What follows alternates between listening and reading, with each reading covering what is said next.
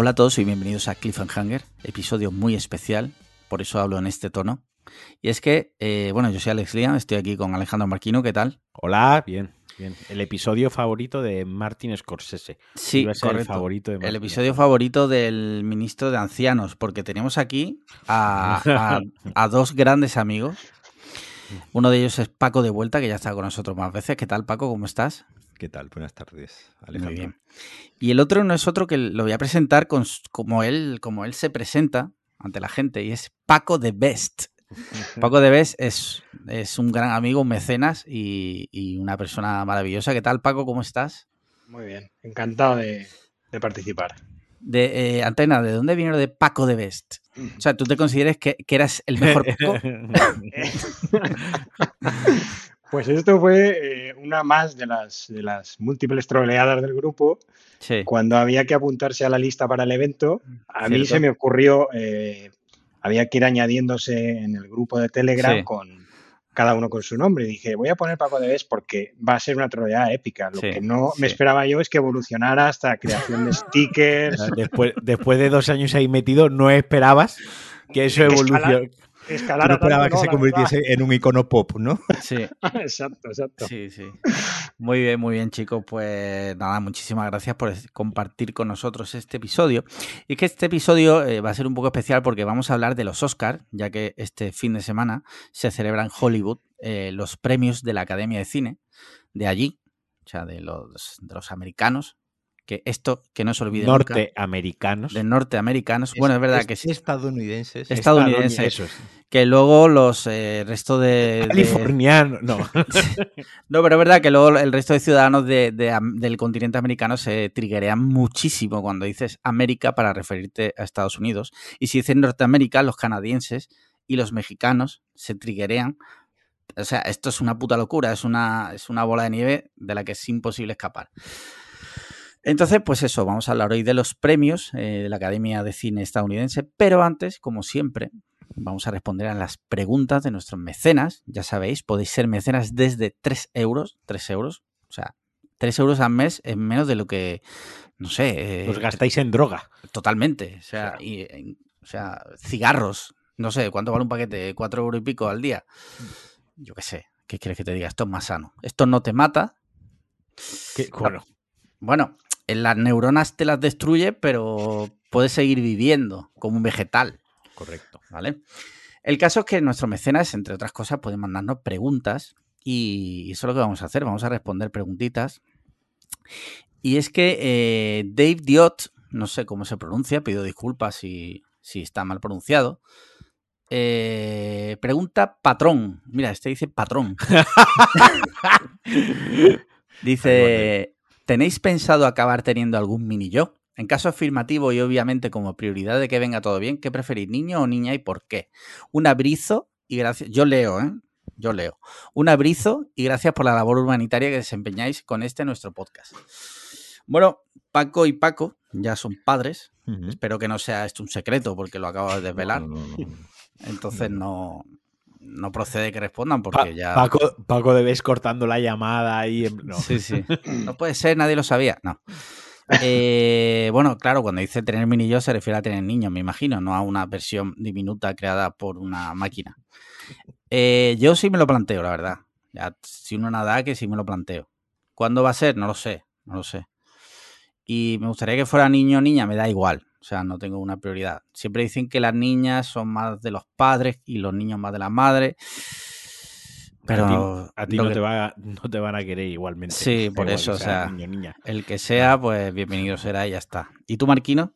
Yo lo he hablado alguna vez en Sí. el podcast, y lo- pero, pero vaya, contesto otra vez a la pregunta que no, yo no quiero tener hijos, lo he tenido claro prácticamente toda mi vida adulta, sobre todo, ya cuando tienes cierta edad para plantearte este tipo de cosas, Sí. es cuando más claro lo, lo- lo he ido teniendo y al menos a día de hoy tampoco se puede decir de esta agua no beberé y mucho menos en un tema tan profundo como, como este, ¿no? No puedo decir nunca voy a tener un hijo, pero al menos en 2022, marzo 2022, no me planteo tener descendencia. ¿Y cabe No. la posibilidad de que eh, ya tengas algún hijo y no lo sepas? Como, a ver, Eh, Un- siguiente un- pregunta Patreon. Un mini marquino. Eh, siguiente pregunta, Adrián dice, muy buenas, Alejandros y Franciscos.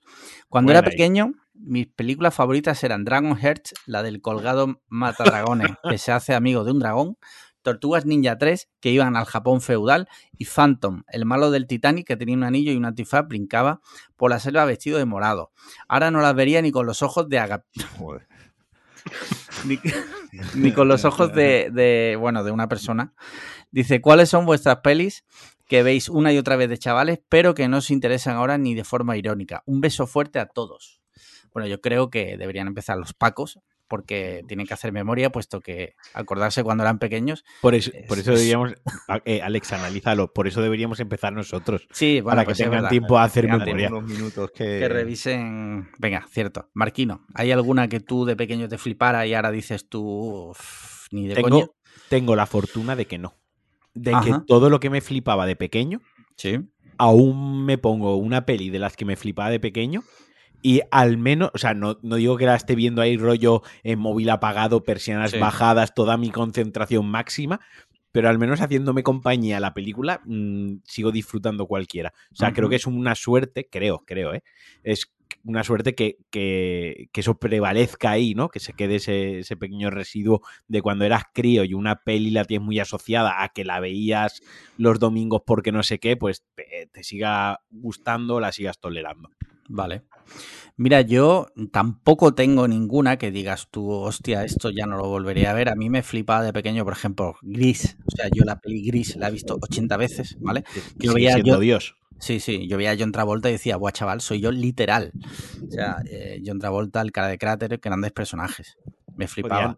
Podrían, podrían, eh, hacer una versión, un remake de Face Off, la mejor película de, de Sí. Travolta y Nicolas Cage, Sí, eh, que fuésemos tú y yo.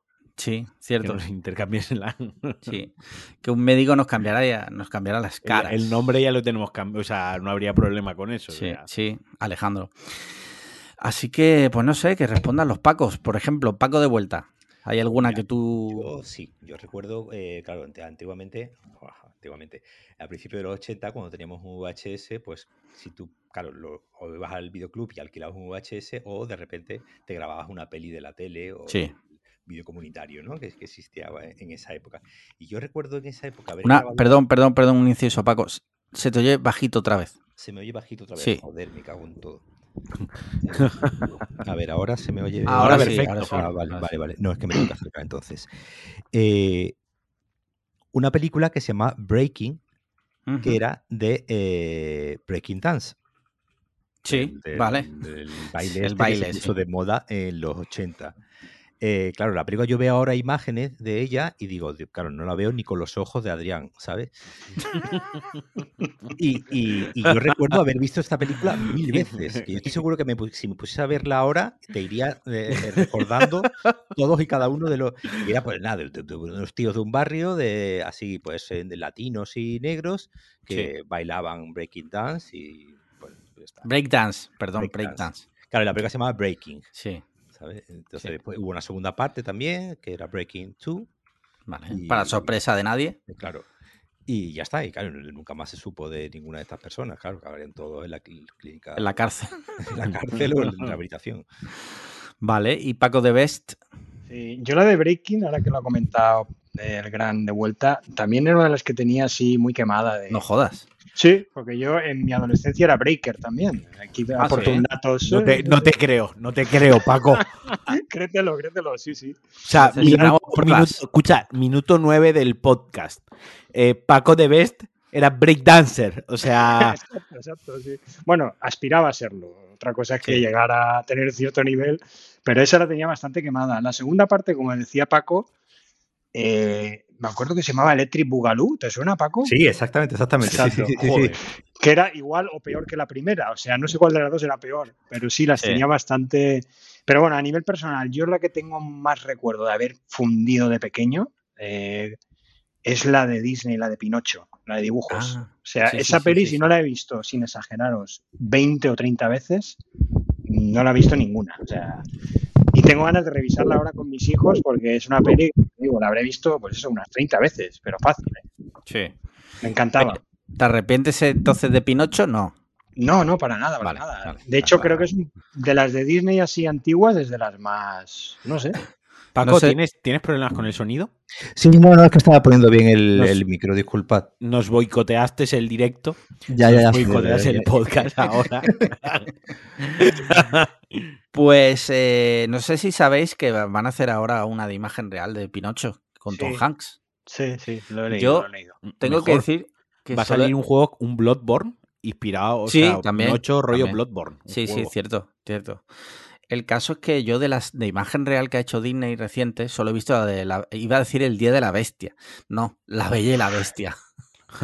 Esa Oye, es la única que he visto. ¿Eh? ¿Y Aladín, y Aladín no la Y vi? Aladdin, cierto, también, es verdad que Aladdin sí me, me pareció bastante pasable, pero no he visto ni la de Dumbo ni la del Rey León. La de Dumbo las quiero ver porque es de Tim Burton. Y a poco que tal, bueno, pues Tim Sí, es más rollera, es más rollera. siempre le aporta ese algo, ¿no? Pero no sé, tengo que poner. Bueno, solo quería hacer este inciso de Pinocho. Recordemos Tim Pinocho. ¿no? Tim Burton. Dices. El, No, cineasta, ma- el cineasta más sobrevalorado de, de los últimos Hostia. 40 años. No, Hostia, ese vaya, es Nolan, a ver, ese es Nolan. vaya a- hot a mí- take a mí- que ha soltado aquí el a, mí amigo Marquino, a mí Marquino me ha prometido que no iba a haber hot takes hoy. Que tengamos la fiesta en paz. Minuto Eh, 11, Paco es breakdancer y tiene enemigos ya. Sí, Eh, es, es que como sé que Tim Burton tiene muchos fans en el grupo, yo ya lo suelto para que luego en Telegram ya me metan lo, Te ha que, faltado- lo que me toque. Te ha faltado decir mamas. ¿Sabes? Así ya para acabar. Nada más. Muy bien, mira, siguiente pregunta. Nacho Lasa Osa dice, eh. dice, dada la calidad de los invitados de hoy y el tema principal del episodio, quería preguntar no por lo típico de vuestra película favorita, sino de si recordáis alguna candidata a los Oscars, pero que al final no se lo llevase y no tenéis, y os- perdón, y no estéis de acuerdo, como en 2016 que se lo llevó Spotlight en lugar de Mad Max Fury Road. Bueno, Joder. a Marquino se lo han dejado a Eh, huevo. me- o sea, acaba de responder literalmente lo que iba a decir yo. Sí. La, la- la gran injusticia del cine de la última década, ¿sabes? O sea, Sí. que no fuese mejor película del año Mad Max. Bueno, que no sea mejor película de la historia, puedo entender que haya gente que no esté preparada para esa bien. conversación y la puedo dejar de lado.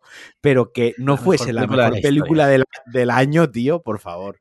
Ese año, ¿cuáles más había nominadas, aparte de Spotlight? La de los curas pederastas. Mm, bueno, yo no me acuerdo ya. Bueno, iba de eso, Bueno, pero- Spotlight. Por, por- por suerte somos cuatro adultos delante de, de Google. O sea, podemos. Sí, podemos podemos la gran. La, ah, eh, Oscar. eh, Oscar 2015. 2016, 2016. 2016, claro, sí, 2016. sí. 2016. Mejor película, La Gran Apuesta, El Puente de los Espías, Brooklyn, eh, Mad Max, Marte, la de Ridley Scott, Sí. El Renacido, la de Iñarritu, La Habitación y. Spoillight. Spotlight. Joder, pues no sé. No Mad sé. Max Fury Road. Muy, Sí. muy sin. Si, te- ningún si tenemos que hablar de alguna película que recordemos hoy en día, De- es Mad Max Fury Road. Si Sí. Eso te iba a decir. Si Sí, alguna de esas películas deja una huella ahí y un, ar- o sea, un concepto mundial es Sí. Mad Max. Yo está. De tengo que todas las que decir- habéis nombrado, no hay duda, vamos. Yo tengo que decir que la que más me jodió fue cuando eh, eh, supuestamente ganó La La Land y lo ganó Moonlight. Una puta basura de película que ganó por lo que ganó. Pero Y- ¿cuál es de las dos es más basura? Quiero decir, porque La no, La ¿cuál lo Land dices? es Moonlight. Moonlight. Ah, vale, vale. Moonlight. Una, una muy gorda fue también la del discurso del rey contra la red social de David Fincher. Es verdad, es verdad. Sí. Sí, sí. Que, Hostia, claro, vaya que robo, ¿eh? a recordar ahora Chaval. películas tú de hace. ¿Y quién se acuerda hoy en día del discurso del rey? Es que esas películas, eh, directamente, si fuera por mí, esas películas no se harían. Son películas para que la vean las madres. Sí, para que la vean las madres por la tarde, en plan de joder, trabajan muy bien estos actores, ¿sabes? Es como-. Entonces, yo respeto siempre a las madres, pero es que te lo juro, yo estoy en contra de estas películas. Es que no me dicen nada. No me dicen absolutamente nada. O sea, ver a un actor haciendo una imitación con una peluca, para mí, no tiene ningún valor. Porque para eso, que pongan ahí a los de la hora chanante y te hacen cual- cualquier. El discurso del rey, la que quieras, te la hacen porque tienen pelucas y saben imitar. Entonces. Oh, ahora, pues, ahora que dice la, la- la hora chanante, eh, quiero eh, aprovechar este, estos minutos que me dais sí. para recomendar eh, Cámara Café, que se estrena este Ah, viernes. Vi vale. el otro día en el cine Sí. y en el, fe- en el Festival de Málaga y divertidísima. Si sois fans de, si erais fan de la serie, y a verla. Y si no erais fan de la serie, porque yo no lo era, no, no, Sí. no, eh, sabéis, conocía obviamente su existencia y habéis visto algún capítulo suelto, pero no era hardcore, como sé que hay mucha gente muy hardcore eh, fan de la serie. Eh, la, eh, la- es la- la película está dirigida por Ernesto Sevilla y escrita por Ernesto Sevilla y Joaquín Reyes, con lo que es eh, Cámara Café meets Laura Chanante. Sí, Con lo que, si queréis, este viernes en los cines. vale. No, no me, no me han pagado, ¿eh? No, no, no, no, está bien, está bien. No, es que si te hubieran pagado tendrías que compartirlo entonces con nosotros, Claro, porque no, no, no. lo estás Es soltando de corazón. aquí. Es, es- es recomendación de Vale. corazón, no como lo de maldita. Vale, vale, vale. Ok, ok, ok. ¿Y tú recuerdas alguna, Paco de Best? Sí, hombre, es que en los últimos años hay varias así. Sin ir más lejos, este que ganó hace tres años o cuatro, la de, de Green, de Green Book, ¿puede Green- ser? Green Book, Sí. sí, la de la de Vigo Mortensen Pues, y, y Mahershala sí. Ali. Y si nos, y nos retrotraemos un poco más atrás, me viene a la cabeza esta última en blanco y negro, creo que era francesa, de Ah, Artist. ¿Te suena, de Paco? A mí, a mí me encantó Sí. de Artist. No, a mí ¿Sí? sí me gustó. Sí. Madre mía. Bueno, Y Pues te digo, sí, mira, The Artist eh, com- competía con El Árbol de la Vida, Extremely Low and In- Incredibly Close, Hugo, Los Descendientes, Midnight in Paris, Moneyball, The Help y War Horse. O sea, ahí hay películas muy buenas como, por ejemplo, sí.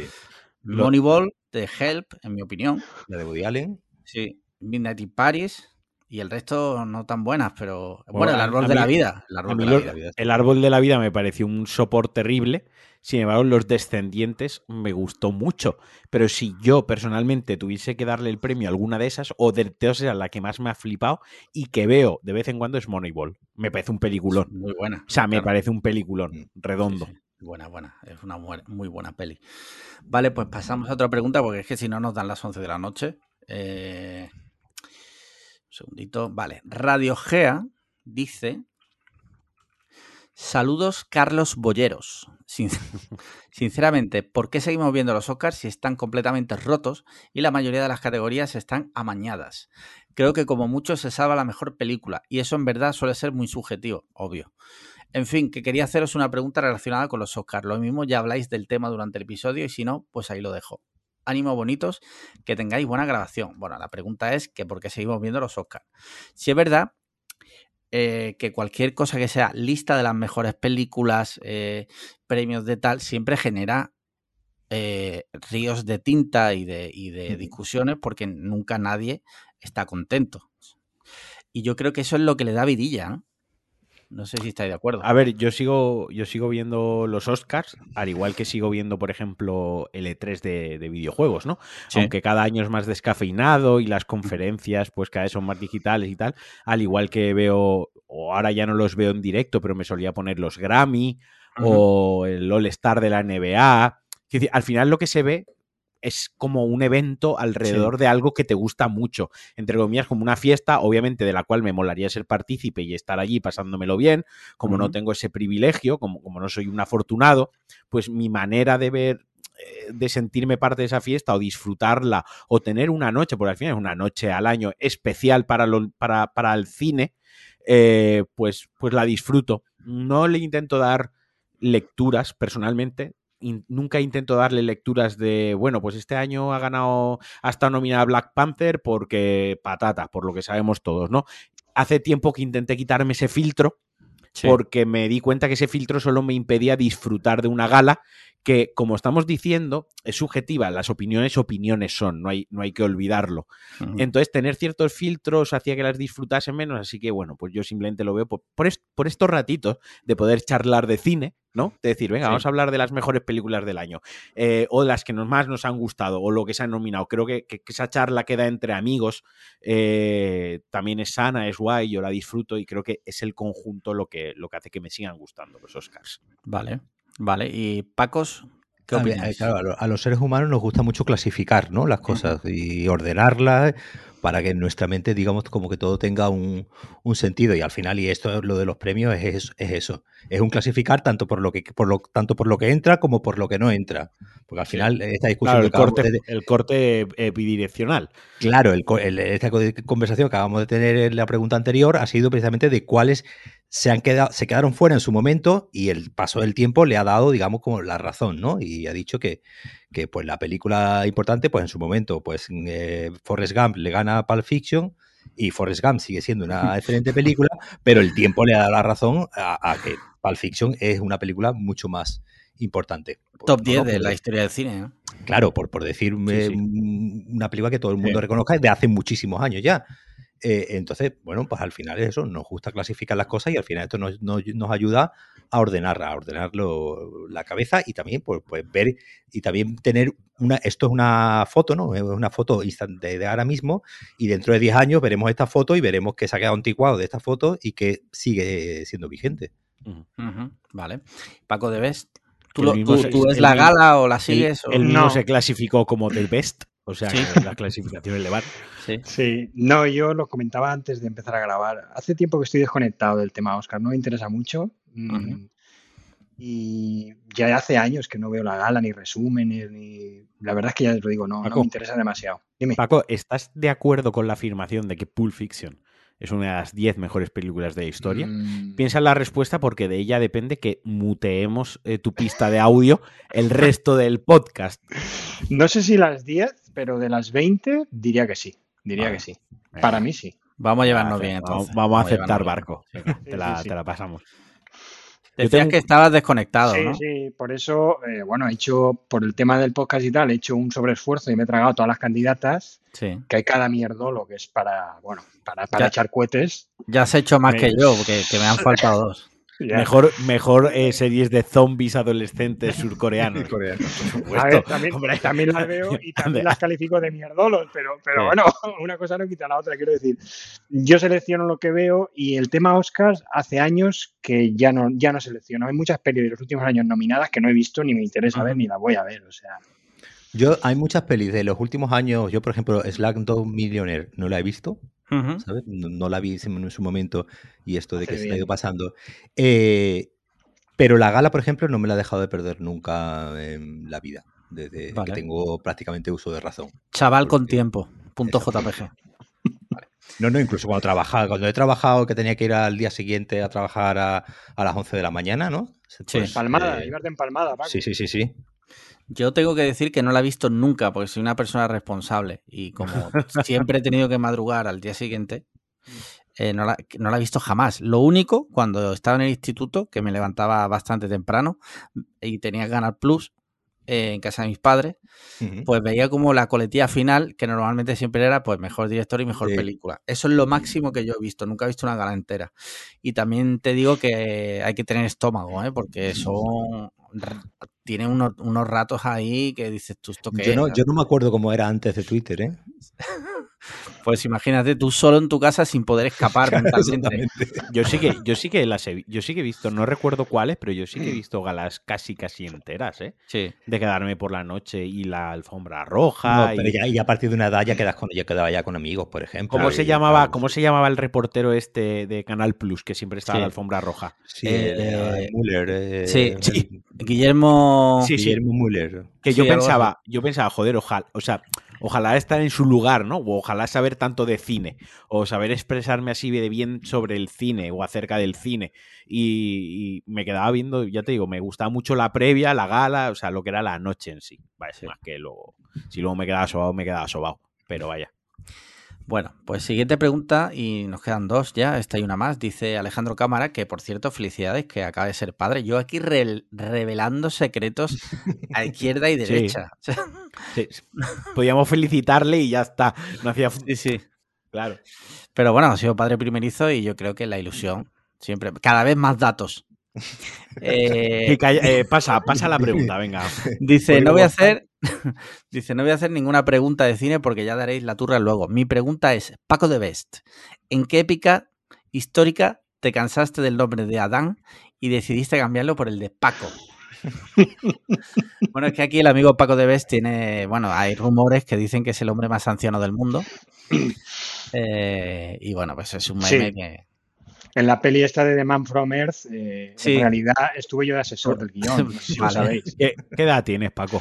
Ya revelando aquí intimidad. de Bueno, la vamos a ver. eh, eh, yo estoy pendiente de los resultados de la prueba del carbono 14. Todavía no, todavía no, no, les, con exactitud no lo puedo revelar. La ciencia no ha avanzado lo suficiente. Igual dentro de, dentro de 120 años nos lo puedes, a, a nuestros sobrinos, se lo puedes, se lo puedes decir, ¿no? cuando Sí, sí. inventen algún tipo de, de medidor cuántico de, de- de antigüedad o algo así, pues ya. ¿Por qué, Sí. por qué dejaste que Walt Disney se congelase y no le contaste tu secreto? Podías haber compartido con él. Y no, dejas que lo congelen. No Bueno, sé, mira, tío, voy a, voy a un daros una frívolo. exclusiva. Una exclusiva hablando de cine, ¿no? Decía. Alex hoy en el Patreon, en el, en el, en el anuncio que ha puesto, que claro, yo tenía que venir al podcast porque yo fui testigo, ¿no? De la, del nacimiento del séptimo arte con los Lumière Sí. y tal. En realidad, mm, Tú, tú decidiste Mi realmente primera- tú, que era el séptimo arte. Sí. Tú dijiste esto, hay seis hasta ahora. Eh, yo, hay siete. Pero fuiste tú, además, quien tomó esa decisión. Entonces, en realidad, mi primera experiencia con el, con digamos lo que podría ser un, un antepasado del cine, fue en el siglo IV antes de Cristo en Atenas, que Platón me hizo una demostración práctica del mito de la caverna. Me llevó ahí a una cueva Sí, y sí, me sí. sacó ahí las sombras y tal, y yo dije, coño, esto dentro de 20 siglos a los Lumière Lo- va a petar. yo- Exacto, A. Disney lo contrató a Paco como asesor cuando hicieron Hércules, la versión animada. Y, Como- y- y co- sí, sí, como asesor divulgador, ¿no? Pues como historiador, les contó sus vivencias. Y cuando acabó Paco dijo, pero. Pero esto es real, así, eh, profundo, esto lo pueden nominar a un Oscar, esto no mola. Eh, y le dio la fantasía ya. Dijo, ahora, ahora la fantasía. Sí, En sí, fin. Pobre Paco, este es, el, pobre este es el pan nuestro de cada día en el, en el grupo de Telegram. Bueno, chicos, eh, última pregunta. Y Juan, a secas, Juan, el usuario Juan, dice: La semana pasada no pude mandar la pregunta. No pasa nada, amigo, tiene más semanas. Siempre que sigas siendo mecenas, podrás seguir enviando preguntas. Dice: Y se me quedó una gran duda que resolver. ¿Picó tanto al salir como al entrar? Y para. Sí, sí, y, pues, sí, la verdad que sí. dolió. Y, y para el invitado, ¿qué se siente todos los días al no ser las 8 y ya haber tocado fondo? Uf, esto es meme profundo, ¿eh? La verdad que lo de los pantomimas me han hecho polvo, macho, con el último. Son, son muy buenos los cabrones, tío, porque Sí, siempre hay alguno en el que te sientes identificado todo el mundo. O sea, en mi opinión, lo bueno que tienen los de Pantomima Full es que dan a izquierda y derecha. O sea, eh, y no me refiero a de estos políticos, sino a todos los, o sea, todos los miembros de la sociedad, yo creo que en algún momento se ven re- representados, ¿no? Uno de mis favoritos es el que, es que es buenísimo, el que decía que es una Rosalía. En fin. Eh. Sí. Pues nada, con esto ya terminamos las preguntas, ya sabéis, patreon.com barra podcast cliffhanger. Y además, si, si por lo que sea no quieres ser mecenas o ya eres mecenas y además quieres formar parte de la tribu, eh, tenemos una tienda online en la que puedes comprar nuestras dos camisetas diseñadas por Aingeru Herrera, nuestro gran diseñador amigo, y una taza. O sea, yo creo, creo que mejor compra imposible. La verdad, aquí yo creo que Paco de Bes puede dar, que tiene la taza, puede dar testimonio de que taza y la camiseta en camino. En camino. O sea, que estamos hablando ya de cosas serias. El link lo tendréis en la descripción. Y si os parece, entramos ya en Barrena. Eh, Oscars, eh, creo que es la edición 93, si no me equivoco. Bueno, para eso Eh, hemos traído a, a Paco de vuelta. Que, Sí. 94, 94. Para que, esto- 94, perdón. para que, 94. pa- para que no metamos temas. Como yo, siempre que hablamos de cine, metemos mucho la Sí. pata. Si íbamos a hablar dos horas seguidas de cine, íbamos a meter muchísimas veces la pata. Entonces, Sí, una embolia. sol- una sol- embolia. Sol- Sí. solución para que Paco no se ponga malo desde su casa o tenga un accidente mientras escucha el podcast conduciendo porque hemos dicho tontería. Traerlo y que nos las corrija al momento. Eh, exactamente. El caso es que este domingo se decidirá cuál es la mejor película del año, ¿vale? Esta decisión que tomarán unos señores de 100 años en Hollywood, pues dictaminará cuál es la mejor película y contra eso no se podrá luchar. O sea, es Ant- Antes de entrar rápidamente, por- Sí, sí. por- porque habrá gente que tenga dudas, lo entiendo. lo que son los Oscars. Más que de lo que son los Oscars en sí, por ejemplo, es eh, cómo se eligen las películas o quién las elige. Paco, de vuelta. Paco. Pues eh, la academia lo que hace, como todas las academias del mundo, hay dos maneras de entrar, de ser académico. Si tú eres académico, tienes derecho a voto. la academia te puede invitar, es decir, puede coger y invitar a una serie ¿no? de personas de diferentes. Últimamente, por ejemplo, están cogiendo de diferentes países. Ya no, ya no es una academia de cine solamente de Estados Unidos, sino que eh, ya invitan eh, prácticamente a todo el mundo. Por eso cada vez más hay películas, pues como este año Drive My Car, el año pasado Parásitos, y se van colando cada vez más películas extranjeras. ¿no? y la otra manera es que te nominen. Si, si, si te nominan, puedes también, digamos, aplicar a que te a ser académico o, digamos, tener padrinos, ¿no? Es decir, eh, tienes que, varios académicos tienen que, tú eres un, obviamente tienes que demostrar que eres un profesional de una, de algo del cine y eh, varios. Por ejemplo, tener un videoclub, ¿valdría? No, tener un videoclub no valdría porque no hay premiar mejor videoclub. Si hubiese premiar mejor videoclub, sí.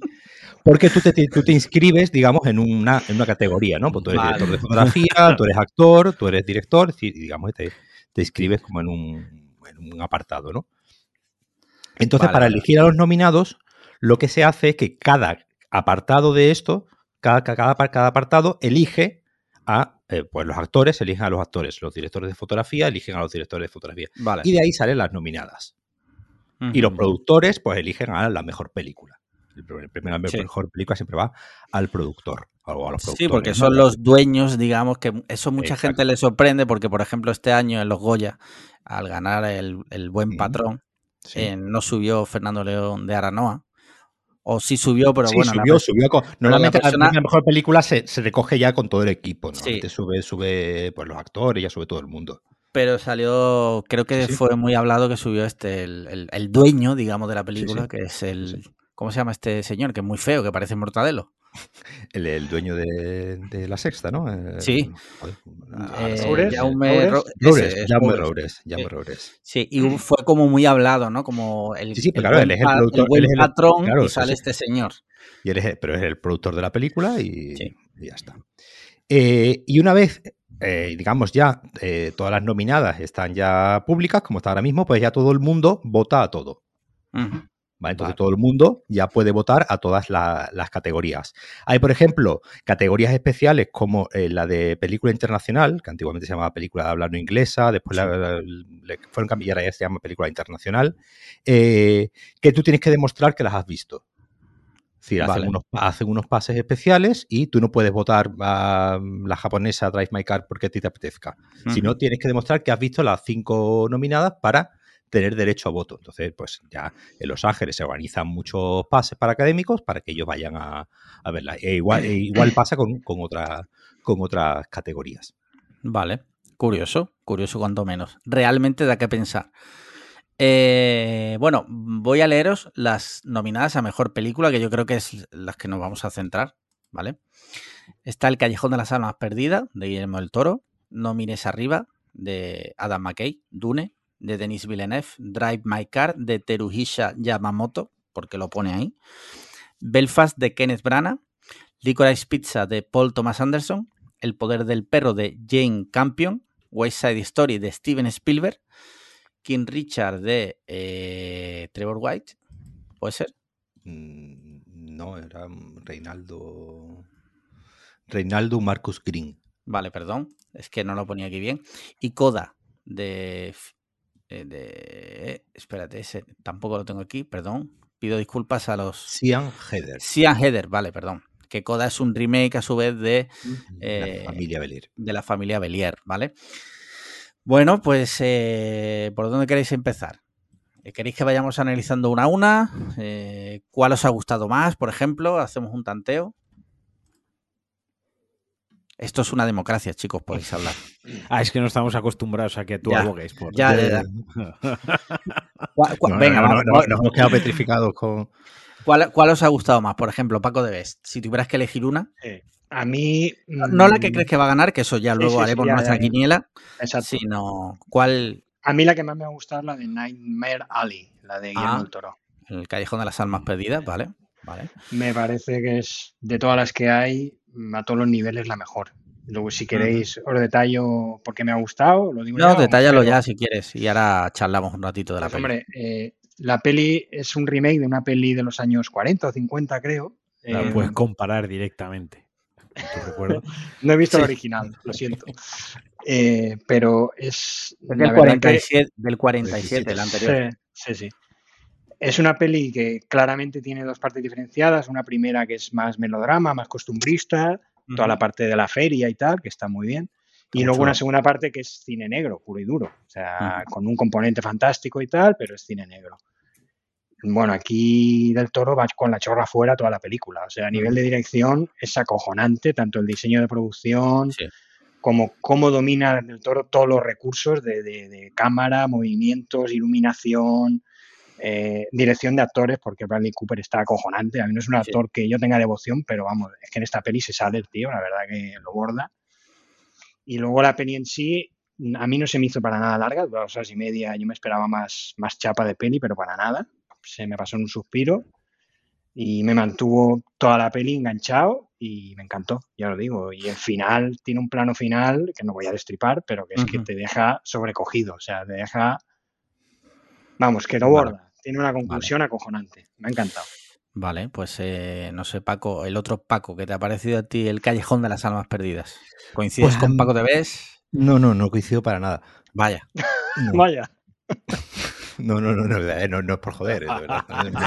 Es, es realmente sí, sí, Pero Paco, si una, una autoridad como tú ya desprestigiándome con la primera peli, ya. No, además, así me gusta mucho, es no coincido para nada. Pero nada. Eh, no, a mí me ha gustado la película. No, no, no, obviamente no puedo decir nada y me, me- me parece una película eh, muy profesional. Me parece una película eh, que con unos valores de producción muy obvios que, que no, no voy a no voy a minusvalorar obviamente en ningún momento. ¿no? El plantel de actores está perfecto. Me parece que Bradley Cooper yo creo que le falta un poquito de mm, de ser un poco más turbio, no sé. Yo creo que me lo veo demasiado limpito y es un problema que tengo yo con una película. Una película con un tema, con unos, unos temas que trata tan sórdidos, Sí. me termina pareciendo que está como demasiado bien hecha, ¿no? Me hubiese gustado que la película hubiese sido una película más áspera, más sucia, más... Mira, y mira que tiene, que tiene momentos, sus un momentos, poco sí. gores, ¿eh? Tiene momentos gores, que no, que no estoy diciendo ni, ni mucho menos que, que no, que no haya... Pero no sé, la, la veo demasiado del toro queriendo hacer como una especie de película de prestigio, ¿no? De, de- de película, y bueno, no sé, pues prefiero el del toro de Pacific Rim a este del toro queriendo ser un cineasta clásico. No, yo también, ¿eh, Paco? A mí me gusta el del toro más gamberro, de Pacific Rim y de esta otra que tenía, la- las de The Hellboy suyas incluso me gustan. Sí, la de, de Hellboy. Pero aquí, no sé, yo le veo que tiene un punto de madurez la peli, de madurez de él como creador. Sí, sí, sí, sí. Que no le veo ese punto que dices tú de intentar, eh, no sé, aspirar ya a ser un director respetable, que lo un poco lo tiene muy encasillado en el fantástico y demás, y con esta peli como que ha querido él pues desmarcarse y demostrar Ujú, que sí, puede hacer pelis más serias, más, más de autor. No sé, puede ser, puede ser que tenga ese punto, pero yo no se lo he visto. A mí sí que me ha convencido. Sí, sí, Yo- pero- Yo ya que hablamos de esta peli, Sí. eh, así aprovechamos, ¿no? Y vamos hablando de las películas conforme surjan. Sí. Eh, a mí la película me gustó mucho. La verdad es que la película me gustó mucho. Me gustó tanto el misterio que plantea, ¿no? Porque al final tiene, pues hay un suspense ahí, hay un misterio, hay una... Me gustó mucho la moraleja también. Es, una, una constante moraleja toda la, la película. Pero sí que es verdad que eh, la primera mitad me flipó y la segunda mitad, el problema que tuvo es que me da la sensación que Del Toro en la segunda mitad quiere desarrollar a los personajes, tanto sus motivaciones como cómo les va afectando, cómo han viajado en lo personal, los intenta desarrollar y no le sale bien. Es como que le- para mí le falta desarrollo a los personajes, le falta profundidad en ciertos diálogos, en ciertos momentos, en ciertas emociones, y es donde creo que la película más cojea, en la segunda parte y en concreto en el desarrollo de los personajes. Sí, mira, estoy de acuerdo contigo porque, por ejemplo, el personaje de, de Rooney Mara eh, es un personaje que profundidad cero, o sea, no sabes nada de sus motivaciones ni por qué está en el circo, hablan en un momento dado de su padre, pero bueno, Y, no, y hay un momento de la película, eh, sin entrar a spoilers, que se le obvia. Hay como, como, como 30 Sí. minutos que es- es- no es que no aparece, desaparece. Exacto, no es que Sí. el personaje no aparece en pantalla. Es Mm. que durante 30 minutos la película hubiese funcionado exactamente igual si ese personaje nunca hubiese existido dentro de la película. Y eso me parece un error de facto con cualquier personaje, cualquier peli. O sea, que es que desaparece directamente, no existe. Y Sí, luego- lo, y lo- y lo recogen cuando hace falta narrativamente. Sí, para cinco minutos. Bueno, bueno. Y luego yo, otro problema, por decir algo, que a mí me ha gustado y me parece que, eh, como bien decía Paco de Bes, a nivel de producción es realmente impresionante. Sí, O sí. sea, es, es increíble. Eh, la fotografía, todo, a la, forma de rodar es a impresionante. nivel de fotografía, Sí, sí, sí, sí. planos y tal, es una Sí. burrada. Es, una- es- es- es brutal, ¿vale? El diseño de producción es acojonante. sí. Pero sí es verdad que yo, no es por ir de listo, y yo no había visto la original, pero yo en cuanto le, en cuanto le, el personaje de Willem Dafoe le cuenta lo que hace y cómo lo hace al personaje de Bradley Cooper, yo ya supe Que cómo iba a acabar. Sí. Porque lo vi demasiado obvio, ¿vale? Eh, entonces yo dije, vale, ya sé por dónde va a ir. Luego, pues va dando tumbo en la historia, pues, tira por unos sitios, tira por otros sitios, algunas partes mejores, otras peores. Por ejemplo, creo que el clima final es muy light. Creo que mm, el caso del final, cuando intenta, Sí, sin, lo que- sin lo- spoilers, Lo que decía Paco, ahí le, ahí le falta Un poco de sordidez. visceral. algo, algo, sí, que sí. parezca visceral para que plasme emociones del clímax. O sea, el clímax, aparte de hacerlo plausible en la, en, la narra- en la narrativa, en lo que es la historia, ¿no? Que tú, y con la música, por ejemplo, con, con tal, también se puede plasmar ese clímax de una manera muy gráfica. Ya sea por violencia, ya sea por uno- un drama, un lloro, lo que tú quieras, pero puedes plasmarlo gráficamente, ¿no? Que le pega al espectador en la puta cara. A mí me faltó eso, que acabase la película y me dejase con mal cuerpo, pero mal cuerpo de verdad. En Mm. plan de, hostia, qué mal ha acabado, eh, qué mal me ha dejado el final, ¿no? Sí. Eh, eso es la, la puntillita que le falta. Por eso digo que la segunda parte, yo qué sé, hay muchos personajes, el de Ron Pellman, por ejemplo, tampoco explican mucho, se da pincelada. Como que, claro, si no hubiese durado siete horas la película también, que bastante larga es. Pero, pero le falta todo genial, excepto el desarrollo de personajes para mí. De todas formas, pues, sí, es una, una película reseñable y que, Sí, sí. joder, eh, pues la verdad es que, que está bien. Sí. Y que este, un señor como Guillermo del Toro, que venía de hacer las En cosas la que forma venía del de agua. hacer, La, última Bueno, vez, la forma del agua. Sí, la la agua agua- ganó el Oscar también. que te- Exactamente. que te mí un esta- que te un de. Literal, casi también. Sí, tal cual. Sí. Para mí esta está Pero- muy por encima de la forma del agua. O sea que. Yo esa no la he visto. A ver Pues, si la veo. Tú no, lo has visto, pero mucho, en ¿eh? tu cabeza es literal que te folle un pez. Sí, sí, literal. O sea, literal. O sea, ok, ok. Sí, sí. Si alguna vez me veo en una conversación en la que hay que hablar de la película, basaré todas mis opiniones en la expresión que te folle un pez. En base a eso construiré toda, toda una opinión. Que te, Sí. que te folle un pez espada, ¿no? Ya más nivel, nivel eh, tercero de GB, ¿no? En el próximo evento, 20 minutos explicando con la pizarra que te folle un pez. Sí, de movie. Eh, bueno, pues esta película además la tenéis ya en Disney Plus, o sea, no la podéis ver si queréis, si no la habéis visto. Siguiente película eh, que podemos analizar, No mires arriba, de, de Adam McKay, que sale además un huevo de gente conocida, como por ejemplo eh, Leonardo DiCaprio, eh, Jennifer Lawrence, Jonah esta- Hill. Jonah Hill, Mark en fin. Rylance, Ron Pellman también sale en esta, Ariana Grande. Sí, Meryl Streep. Cualquiera Kate diría Blanchett, sí. que tengo la lista delante, pero sí. Sí, eso te iba a decir. Digo, joder, qué memoria tiene el cabrón. Y bueno, esta película se estrenó un poco así. El día de Navidad. a- eh, al estrenarse es directamente a plataformas, pues en mi opinión es lo que tiene. No, se estrenó en plataforma el día de Navidad, acuérdate. Sí, Entonces, todo el, mundo hype, la vio, pues, la- claro, todo el mundo la vio sí. ese mismo día. sí. ¿Y qué os pareció, no? Porque eh, generó muchas opiniones muy controvertidas, sobre todo en gente que no tiene ni puta idea de lo que es leer un subtexto. Eh, pero bueno, ¿qué os pareció? ¿Qué os pareció? Eso fue, eso, fue, eso fue más divertido al final que la propia película. Sí, sí. Al A mí, final. me pareció, a mí me pareció que es una película que ni siquiera daba para generar opiniones. Quiero decir, es que ni siquiera da para eso. Si, les- si te genera opinión esa película, eh, eh, red flag, háztelo mirar, porque la película es eh, Netflix queriendo estar en los Oscars, consiguiendo estar en los Oscars, con una película que hace una crítica muy, muy soft pocha y fácil y, y ya está. O sea, a mí es la que menos me gusta ¿eh? de todas las nominadas. Es que esa es otra. eh, eh, llegar a los Oscars es relativamente sencillo. Metes ahí a un huevo de actores conocidos. Claro, es que no se Y- pero fíjate, no está ninguno nominado. No, no, ya, ya, ya, ya. Pero que es una fórmula también súper recurrente, ¿no? Eh, meter Sí, a sí, Netflix, actores. Netflix lo lleva haciendo los últimos cinco o seis años, ¿no? Y bueno, pues la, la opinión de Marquino ya la oímos en su día, que hablamos de la peli, pero la de Paco de Bes y Paco de Vuelta no la conocemos. ¿Qué os pareció esta película?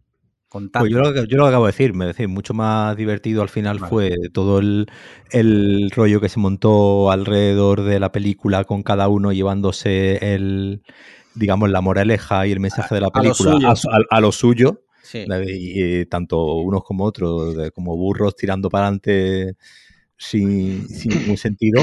Hubo gente que, hubo gente que literalmente dijo, esta película habla de Perro Sánchez. Sí, O sea, sí, sí. Yo eso, eh, yo eso lo he leído. Hubo O sea, momentos que yo dudé haber visto la misma película que, que esa per- que, que personas, ¿no? En No, plan, no, pero es que hubo gente que, que hizo el meme poniendo a Pedro Sánchez y los ministros y hubo gente que hizo el meme poniendo a Ayuso y su Sí, sí, consejero. cada Es decir, uno es decir, que cada, que cada uno ti- tiró la película para el lado que, que le apetecía, claro. Y como acaba de decir Marquino, una película que- que en Estados Unidos eh, es una película de comunistas Sí, directamente. Es, decir, Sí, o sea, sí. que es, es una película de comunistas, es una película de gente de izquierdas, de gente de izquier- de izquierdas de Estados Unidos, obviamente, no de, no de gente de izquierdas de, de aquí. Y el resto de Estados Unidos, pues ignoró totalmente la película y esta película, pues no, no para el redneck que votó a Trump, esta película directamente no existe porque es una película de de, eso, de, de- de- de- de snobs de izquierda que viven en, en Nueva York, ¿no? Sí. Entonces, al final, al final la gracia fue más un poco to- todo, el que. A mí la película me pareció una cosa, pa- pues, pues eso, para ver un 25 de diciembre tirado en el sofá eh, con la familia, eh, echar un rato una risa y ya está. No, Mm. no más. Ahora, eso sí, muy bueno el gag del, eh, del militar que eh, les cobra el, Sí, el buenísimo. eso. dinero del, Buenísimo. Buenísimo, porque yo todavía, yo todavía sigo pensando por qué lo hizo. claro. Paco de Best, cuéntanos. Sí, ¿qué te nada, suscribo todo lo que ha dicho mi tocayo. Es una peli, pues sí, entretenida, divertida. eh, a mí McKay me gusta mucho, pero bueno, aquí pues, pues se, re- se limita a reunir ahí a un montón de estrellas. Es lo que ha hecho también Marquino, es una peli que el tema de la crítica social y tal es muy de brocha gorda, muy facilón. Bueno, pero bueno, sí, pues para pasar el rato, para echar la tarde, tampoco. Yo tengo que decir que cuando vi, vi que estaba nominada me sorprendió, porque a mí la película sí me gustó, pero como para decir, oh, es- está entre las mejores del año. yo qué sé, tío. También te digo que el nivel este año, en los últimos años, está bajito. Pero nominar esta, joder, no sé. Lo vi, no sé. No sé los motivos, pero bueno, ahí está. Esta la tenéis también en Netflix, o sea que si la queréis ver en Netflix, no, bueno, no mires arriba y la, y la buscáis. Y si queréis echar un ratito medio divertido, pues ahí la tenéis. Eh, ¿Queréis apuntar algo más de esta película? No. Vale, pasamos a otro pelotazo, que es Dune, de Denis Villeneuve, eh, obra de ciencia ficción basada en las novelas, que también me sorprendió que estuviera nominada, porque no, no veía una película que fuera, yo sin saber nada de Dune, tengo que decir que mi primer contacto con Dune ha sido el otro día que vi la película eh, por primera vez, no he visto la original de David Lynch ni nada, ni me interesaba en su momento la novela ni nada, pero me sorprendió que una obra así estuviese nominada a Mejor Película. Eh, ¿Qué os ha parecido? ¿Qué os pareció? Porque esta también ha dado bastante, bastante que hablar. Esta mi segunda favorita de ¿Tu todas. segunda las- favorita? Bueno, estaría entre, si tuviese que hacer un ranking, Sí. que yo no soy de, no, estoy en contra de ellos, eh, la pondría en el... Por eso puesto. siempre, por eso tienes el ranking de amigos en el que Claro. yo estoy el primero. Vale. Sí, sí, sí, sí, correcto. Bueno, recordemos que eres tú el que dijo que yo era el segundo, pero no vamos a hacer sangre de eso. Eh, esta es mi segunda o, si quieres, mi otra gran favorita de, de todo, porque creo que Dune, eh, aparte de que, o sea, primero, como adaptación, como adaptación de la novela está muy bien para lo que es la primera parte, va a haber una segunda parte, o sea que condensar todo lo que condensa lo hace muy bien, tanto porque sabe adaptar lo que tiene que adaptar en diálogo, como todo lo que no adapta en diálogo y lo hace en imagen. ¿Vale? Y aquí es donde tiene el punto fuerte de la película, es para mí lo mucho que transmite en cada imagen, toda la información del mundo, del conflicto, de lo que se avecina, de la porque, una, porque va sobre profecías, entre otras cosas, todo lo sabe transmitir a través de la imagen, ¿no? En pequeños, en pequeños detalles, en la fotografía, en la composición, en todo, o sea, es apabullante, con la banda sonora, o sea, es visualmente, la película es una delicia y es un espectáculo. Y luego, además, tiene buenas interpretaciones, además está bien montada, quizás para mí le sobran 10 minutillos, pero está bien montada, todo eh, el, cast elegido también es bueno, el, diseño de, traje, el de vestuario, el vestuario es una putísima pasada, los trajes que llevan los toda la película y tal. Sí. Para mí, vamos, increíble, la he visto tres veces, me encanta. Madre mía, en su cabecera espectacular, ¿eh? Chaval con tiempo.jpg. No, mejor, verla con una columna que te tapa un tercio de la película. Sí, sí, sí. Pero de lejos. y acabar de verla en un, en un iPad. en el iPad. En el iPad. ¿Sabes? Mejor. Mejor sí, sí, sí. Eh, bueno, Pacos, ¿qué os parece a vosotros? ¿La visteis en cine? ¿La visteis ya en casa? Yo la vi en el cine. Tú la viste en el cine, ¿vale? ¿Y que te, tú eras fan de la saga? ¿Eras conocedor de la eh, novela? No, no, no, no. Yo no, yo es que a mí nunca me ha gustado. Yo una vez intenté leerme El Señor de los Anillos y, lo dejé a la mitad. Eh, no, no. Yo es que nunca he sido fan de estas sagas de ciencia ficción, fantasía, tal y que cual. Entonces no, no es, no es mi, rollo. Te esperaste a la eh, peli entonces, ¿no? Me esperé. Yo, yo estas cosas me esperaba la peli. Conocía la película de David Lynch, de que la había visto hacía mucho, mucho tiempo. Eh, la vi justo el día antes de ir a ver esta, para un poco poder comparar bien con bien que el recuerdo. Me llamó mucho la atención que eh, narrativamente eh, es muy, muy parecida. Incluso tiene, hay escenas que, vamos, son prácticamente... Un homenaje, parecen. Sí, sí, sí, sí. La escena cuando le dan los trajes, por ejemplo, es, eh, prácticamente no clavada a la de, a la de, la película de David Lynch. a mí lo que pasa es que este tipo de películas, al final, veo obviamente todo el mérito que, tienen, veo todo el cariño, obviamente, y, obviamente me alegro de que existan, pero no es un tipo de película que a mí me, emocione como le emociona a Marquino. Me gustaría, de verdad, que me emocionase, no, no, no tengo nada en contra, simplemente se me hace... Y recuerdo la banda sonora no me gustó demasiado. Recuerdo que, que, me pareció un Hans Zimmer eh, con el piloto automático eh, o, directamente encargándole a unos minions que le hiciesen eh, las musiquitas, eh, básicamente copiando lo que lleva haciendo los últimos 15 años. Entonces, bueno, iré a ver la segunda, por supuesto, no, no iré a verla al cine. y oye, yo me alegro de que exista. Ya se la repartió aquí a Tim Burton y ahora a Hans Zimmer. ¿Quién será el siguiente en la lista? No, no, yo le he repartido a Hans Zimmer por esta partitura en concreto. Mira, yo, eh, bueno. de Best. Paco de Best, sí, sí, antes de que de yo hablar, quiero que hable Paco de Best. ¿Has visto, no, a mí me ha, gustado, me ha gustado. Me ha gustado bastante, la verdad. Quizás, como dice Marquino, después de la del Toro, la segunda de todas las nominadas, que más me ha gustado. Villeneuve a mí me gusta mucho todo lo que ha hecho antes de, de Prisoners, la de Sicario también. La de Blade Runner no me gustó. Me pareció una turra bastante importante. Eh, ya sé que esto va. A mí me gusta, a mí me gusta más, a mí me gusta más la de Blade Runner que esta. Pues a mí se me atragantó, no pude con ella. Y mira que soy fan de la de Ridley Scott, pero con la otra de Villeneuve, y ya digo que Villeneuve a mí me gusta, pero ni así. Entonces con esta iba con cierta prevención porque es el mismo palo de Blade Runner, tres horas, pero no, me gustó bastante, no se me hizo pesada.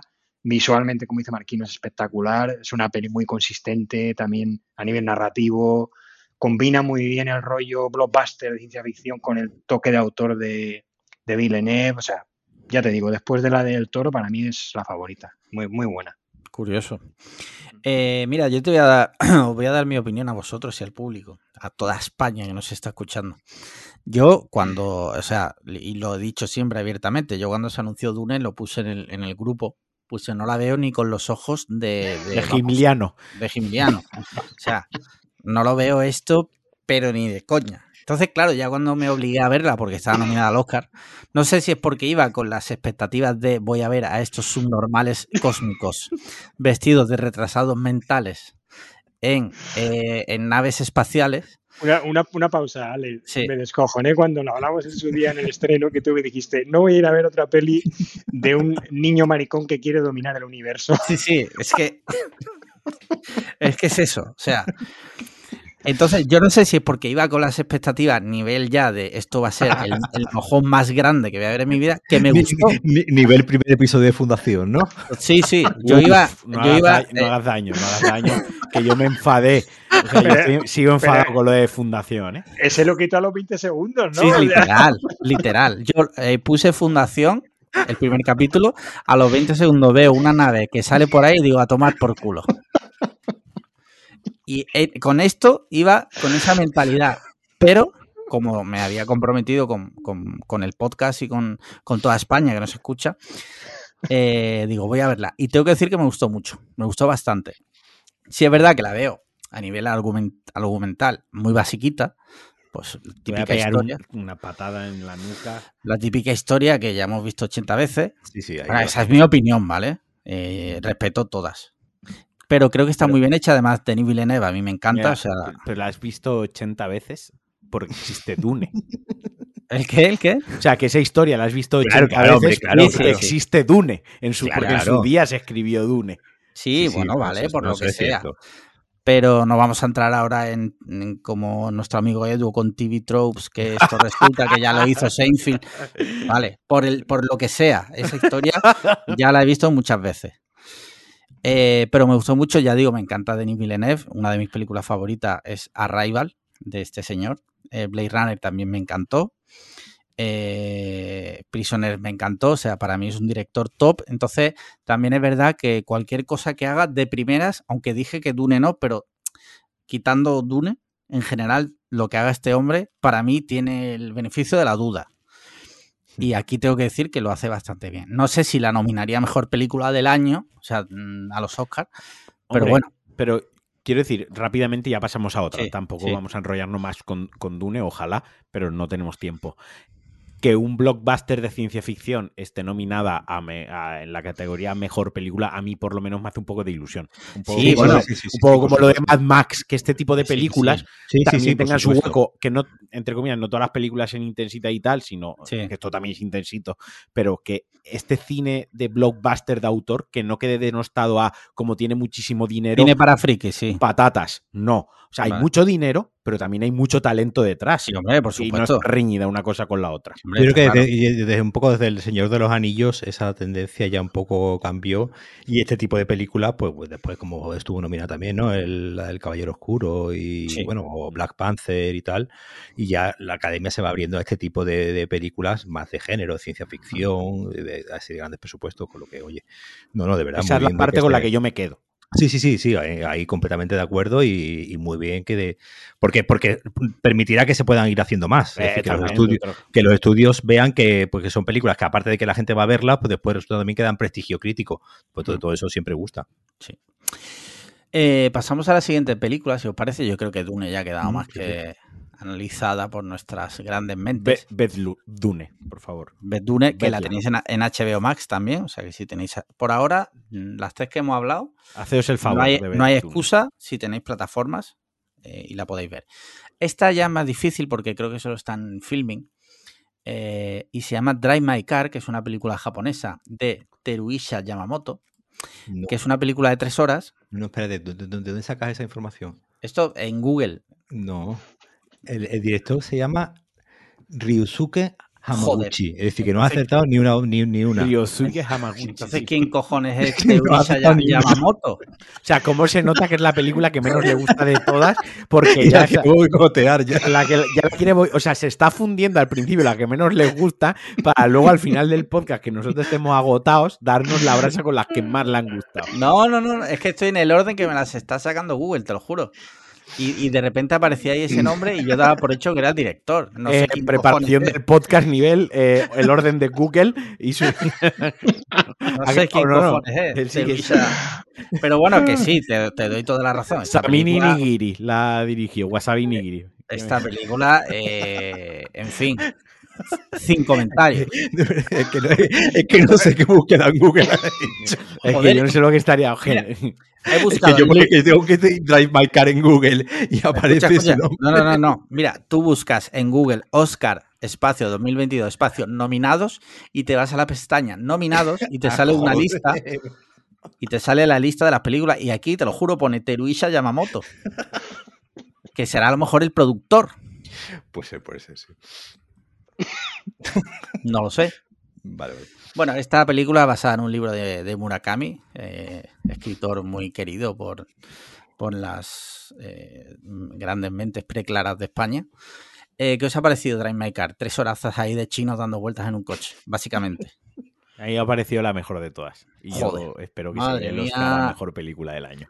Hostia. con- Eh, un Oscar seguro se va a llevar, que es el de que es el de película internacional. Exacto. Y no te extrañaría que eh, se llevase también el de guion adaptado, porque eh, hay muchas ganas, ¿no? De darle también y- a Murakami. Sí, y, a- y además basado en un relato de Murakami, que aunque él no vaya a participar en el guion y él no vaya a ganar nada, pero sí, pues es un, un pequeño a- reconocimiento ahí. exactamente a su, a su obra, que, que como bien ha dicho, le gusta a todo el mundo. Sí. Bueno, pero centrémonos en la película. ¿Qué os ha parecido Drive My Car? Por ejemplo, Paco de Best, ¿qué, qué te parece esta película? ¿Te ha gustado? Uh, no se te escucha, Paco. Paco. escucha. ¿Paco? Bueno, mientras, eh, Vale, Paco, mientras Paco mientras Paco lo dice, eh, dinos a ti qué te ha parecido. ¿A mí? Eh, sí, Ah, aparte, ese- lo de los chinos dando vueltas con el coche, pero ¿qué te ha parecido la peli? Pues, pues una, en fin, no sé, eh, no, me- o sea, no me ha gustado nada, pero nada, o sea, Pero argumentamelo un poco mientras Paco No, le damos un poco de no, no me ha gustado, o sea, eh, súper obvia, la he visto muy obvia. Eh, lo único que me ha gustado de la película es el coche, el Saab, eh, que además curiosamente con el volante a la izquierda, cuando en Japón lo llevan a la derecha, o sea, eso es lo que destaco de la película, no me ha gustado nada, Vale. Nada, nada, decepción nada. nivel Drive, ¿no? O sea, Sí, ¿Tú tienes algo en contra de las Sí. películas que empiezan con Drive? No, pero por ejemplo, eh, aquí por ejemplo, Es Drive My ya tri- No, no, no, no. Pero aquí por lo menos el título eh, tiene relación con la película, Drive My Dijo, Car, Drive My Car. porque ya, una madre. tía, una china con una gorra, le conduce el coche al tío. Entonces, por lo menos fidelidad del título con lo que luego Sí, pasa. bueno, acuérdate la que montó 10 Arturo sobre Pérez 10. Reverte porque una chica llevaba a James Bond en moto. Sí, que dijo que J. Bond era maricón y tal. Claro. Sí, sí, sí. Dicho esto, en fin, es que eh, eh, yo he visto muchísimo cine japonés y nunca he conseguido conectar con el cine japonés. Yo reconozco que a lo mejor es un problema mío, ¿vale?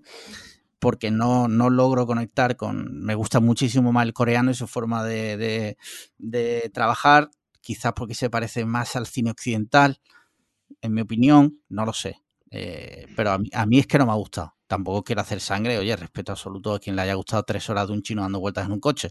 No entro en los gustos y ni en los fetiches de la gente. Pero a mí Paco, Paco le de da un Best. 5, un 5 sobre 10. Paco de Best. Vale. Se me escucha ya, ¿no? Sí, Ahora sí, perfecto. No, a mí me pasaba un poco como Ale. Yo iba también pensando, digo, bueno, tres horas de tu raza aquí, un tío paseándose con el, con el coche y tal. Y en plan Japo, que es- me pasa también un poco como Alex. Me gusta mucho la cultura japonesa, pero el cine no acabo de conectar. Me parece como muy críptico, muy, muy austero, no sé. La peli tiene todo esto que estoy diciendo, pero a mí sí que me ha llegado. Sí que he conectado con la peli. Mm, Le he visto puntos. Es una historia así muy íntima, muy contemplativa, ¿no? Con un ritmo, pues, pues un poco lento, hay que decirlo, porque es Hombre, lenta dura, la peli. dura tres horas. Si fuera frenética, a, a la hora y media te estás con el infarto en el pecho. Sí, pero mira, Fury Road que hablábamos antes dura casi tres horas y es un Bueno, de Batman, peli, ¿no? De Batman, de Claro, Batman, de de Batman. Batman. Sí, sí, es verdad. Entonces, eh, sí que conecta con ella. Hay temas que trata la peli de como la soledad, el dolor, la pérdida, que mm, a mí sí que me han, Ahí. me han convencido, cómo los plantea y cómo los transmite la peli.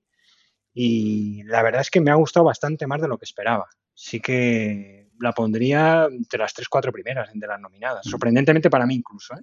Me ha Sí, gustado sí. bastante. Bien, bien, bien, bien. Marquino, por ejemplo, para que no sean Claro. dos pacos seguidos. Pues a mí es que me. Yo iba un poco. Yo lo hablé antes, antes de verla, lo hablé con De Vuelta, eh, que yo sabía que él la había visto y le dije, Paco, ¿se hace co- ¿cómo de largas se hacen las tres horas? Porque estoy planteando en verla en, en- en varios cortes, ¿no? Porque precisamente tenía el mismo miedo que vosotros, ¿no? Además, una película que mezcla varios idiomas, habla japonés, hay mandarín, hay Sí. inglés, hay lenguaje Inglés. de signos eh, coreano, o sea que mm, no era una película que todo el rato iba a ser en inglés, que también es un poco más llevadera, ¿no? También entiendo la barrera de entrada a la película y que no se haga tan, tan disfrutable o tan llevadera y, y se haga más espesa. Y Paco me dijo, mira, hay un corte muy claro, muy obvio, los 40 minutos lo vas a ver, ¿qué tal? Eh, que salen los títulos y la película arranca ahí. Y yo pensé, vale, veo los primeros 40 minutos y luego veo el resto. Enganchadísimo a la película. O sea, enganchadísimo, pero rollo de estas películas que ni di el móvil. Y es lo que estaba diciendo Paco the Beast. Eh, es una película tan íntima y de que habla de sentimientos tan íntimos que todos los seres humanos tenemos y hemos sentido en algún momento. Eh, pude empatizar tanto con la situación de. de- esto no es, no es spoiler, porque la sinopsis de la película va. eh, perder a, a una persona querida, en este caso tu pareja, ¿no? con una conversación pendiente, o sea, a mí me mataría para el resto de mi vida. Y cómo trata la película alrededor de eso. Y luego, cómo cada personaje, todos los personajes tienen un secreto. Todos los personajes tienen un secreto. Y cómo va desmarañando en cada conversación del coche o en cada escena un pequeño detalle del misterio de cada personaje hasta que al final lo resuelve. Y se cierra la película con, con, con al final con lo, con lo que es tener algo dentro que te pesa, la carga, la culpa, que es exteriorizarlo con alguien en confianza y el alivio que sientes y, y- y la armonía que, que te da, que me pareció espectacular, como trata todo eso. O sea, no, por no enrollarme más. Vale. Paco de vuelta. Sí, un poco en, en añadidura ¿no? a lo que acaba de decir Marquino, estoy to- totalmente de acuerdo. Eh, eh, él ha mencionado el tema de, de los idiomas, ¿no? Y al final es una, también me parece que uno de los temas de la película es la comunicación, ¿no? El cómo, el cómo los diferentes seres humanos nos comunicamos más allá del más allá del, del idioma, ¿no? Del idioma que hablemos o de, o de- en este caso incluso el lenguaje de signos, ¿no? Hay, mo- hay momentos que él está haciendo un casting, ¿no? Y, y contrata a una a una actriz, claro, que ya tú al principio te quedas así como un poco rayado, ¿no? Como diciendo, bueno, como para una obra de teatro. Y claro, y ahí ya te- te- digamos te vas dando cuenta de, de- de que la comunicación, de que el- del cómo eh, comunicamos, en este caso los sentimientos, claro, aquí, esta película, por ejemplo, eh, sí tiene unos sentimientos muy universales, pero también tiene un componente muy japonés, ¿no? Del, de, el de la no expresión de los sentimientos, el no hacer el alarde, ¿no? De los, de los sentimientos. Claro, imaginaos e- esta película, pues, en Ita- eh, con este mismo drama, digo, en Italia o en España, ¿no? Pues sería muchísimo más, eh, más expansiva, ¿no? Estar- Estarían ll- llorando y tal. Sería una película de Almodóvar, ¿no? Sería una, un dramón de, de, de ese tipo. Y aquí con, con- con- con ese drama, que al final todos los todos podemos eh, empatizar porque pues, obviamente a cualquiera le puede le puede pasar consigue hacer una película al final muy muy universal y eh, a su vez eh, teniendo esa, esa multiplicidad de, eh, de idiomas de los que se habla de personajes no de diferentes nacionalidades y viendo que al final pues al final eh, es un poco Mr. Wonderful lo que voy a decir, ¿no? Pero que todos somos eh, eh, del mismo planeta, todos somos ciudadanos del mismo planeta, y yo creo que por eso es una película que ha gustado también en, en el, en, en un sitio como en Hollywood, donde obviamente pues, pues eh, eh, esta, esta, película pues no sería así eh, ni mucho menos. Vale, ya, ya tenemos título para el podcast. Paco de vuelta, dos puntos. Todos somos ciudadanos de un lugar llamado mundo. Exacto.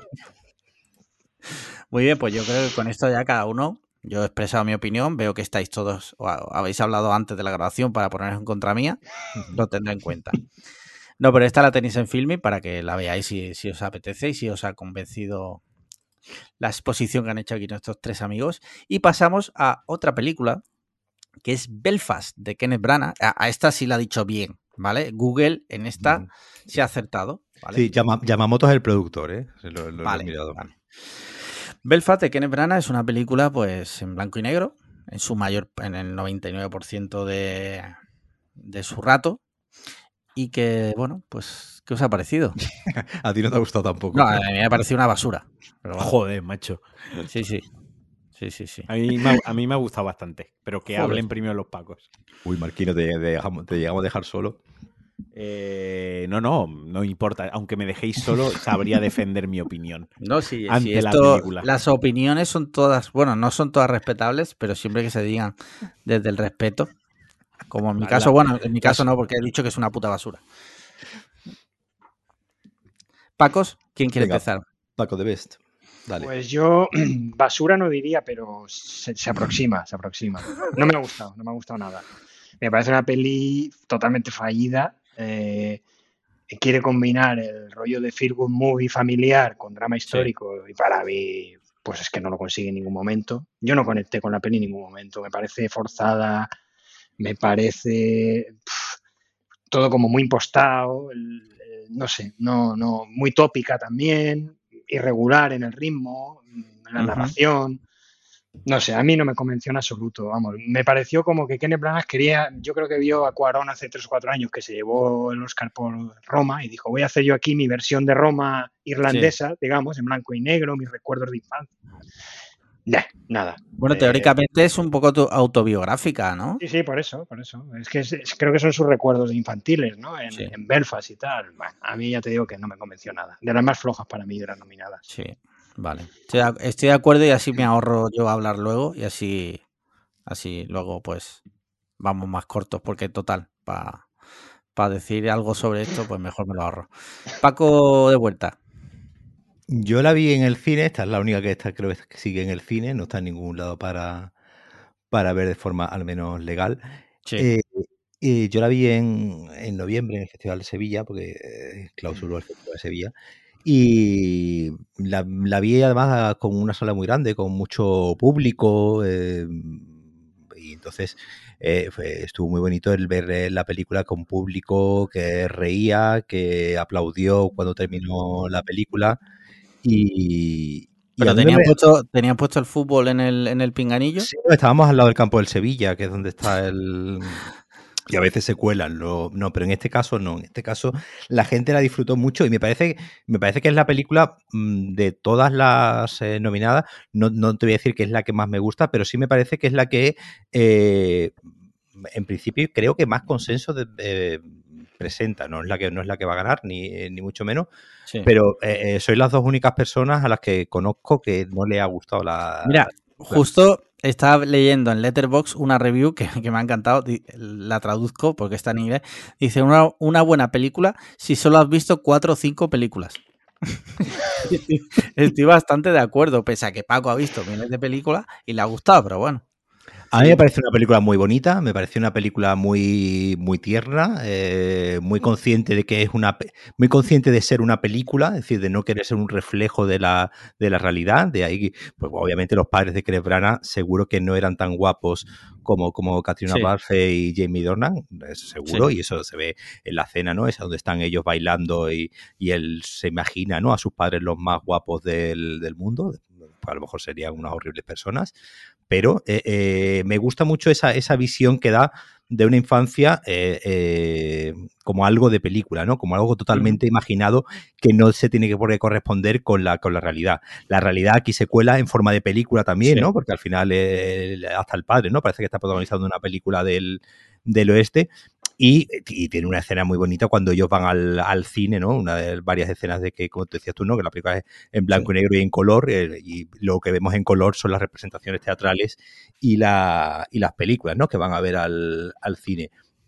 Y me gustó pues, también mucho ese canto al cine, ¿no? A- a- ella misma ser una película que, que es como una ensoñación, de ahí un poco ese blanco y negro. No creo que el blanco. Paco de Pes, Cuarón no inventó el, el blanco y negro. Co- Corrígenos. No, no, me refería a Cuarón en el tema de, de- Sí, sí, de sí. hacer un. No, no, sí, sí, eh, no, no. La- obviamente, la- obviamente la- la- las similitudes están, eh, las similitudes están claras de, de- de que es una película. eh, eh, pues probablemente si no hubiese existido Roma, pues probablemente Belfast no, no existiría. Más que nada porque los productores hubiesen dicho dónde vas tú poniéndole a una película el nombre de una ciudad y en blanco y negro. Y a lo Sí. mejor, pues gracias a Roma, eh, eh, eh, él ha podido hacer su película también en, en- en blanco y negro, ¿no? Y la han, y la han dejado.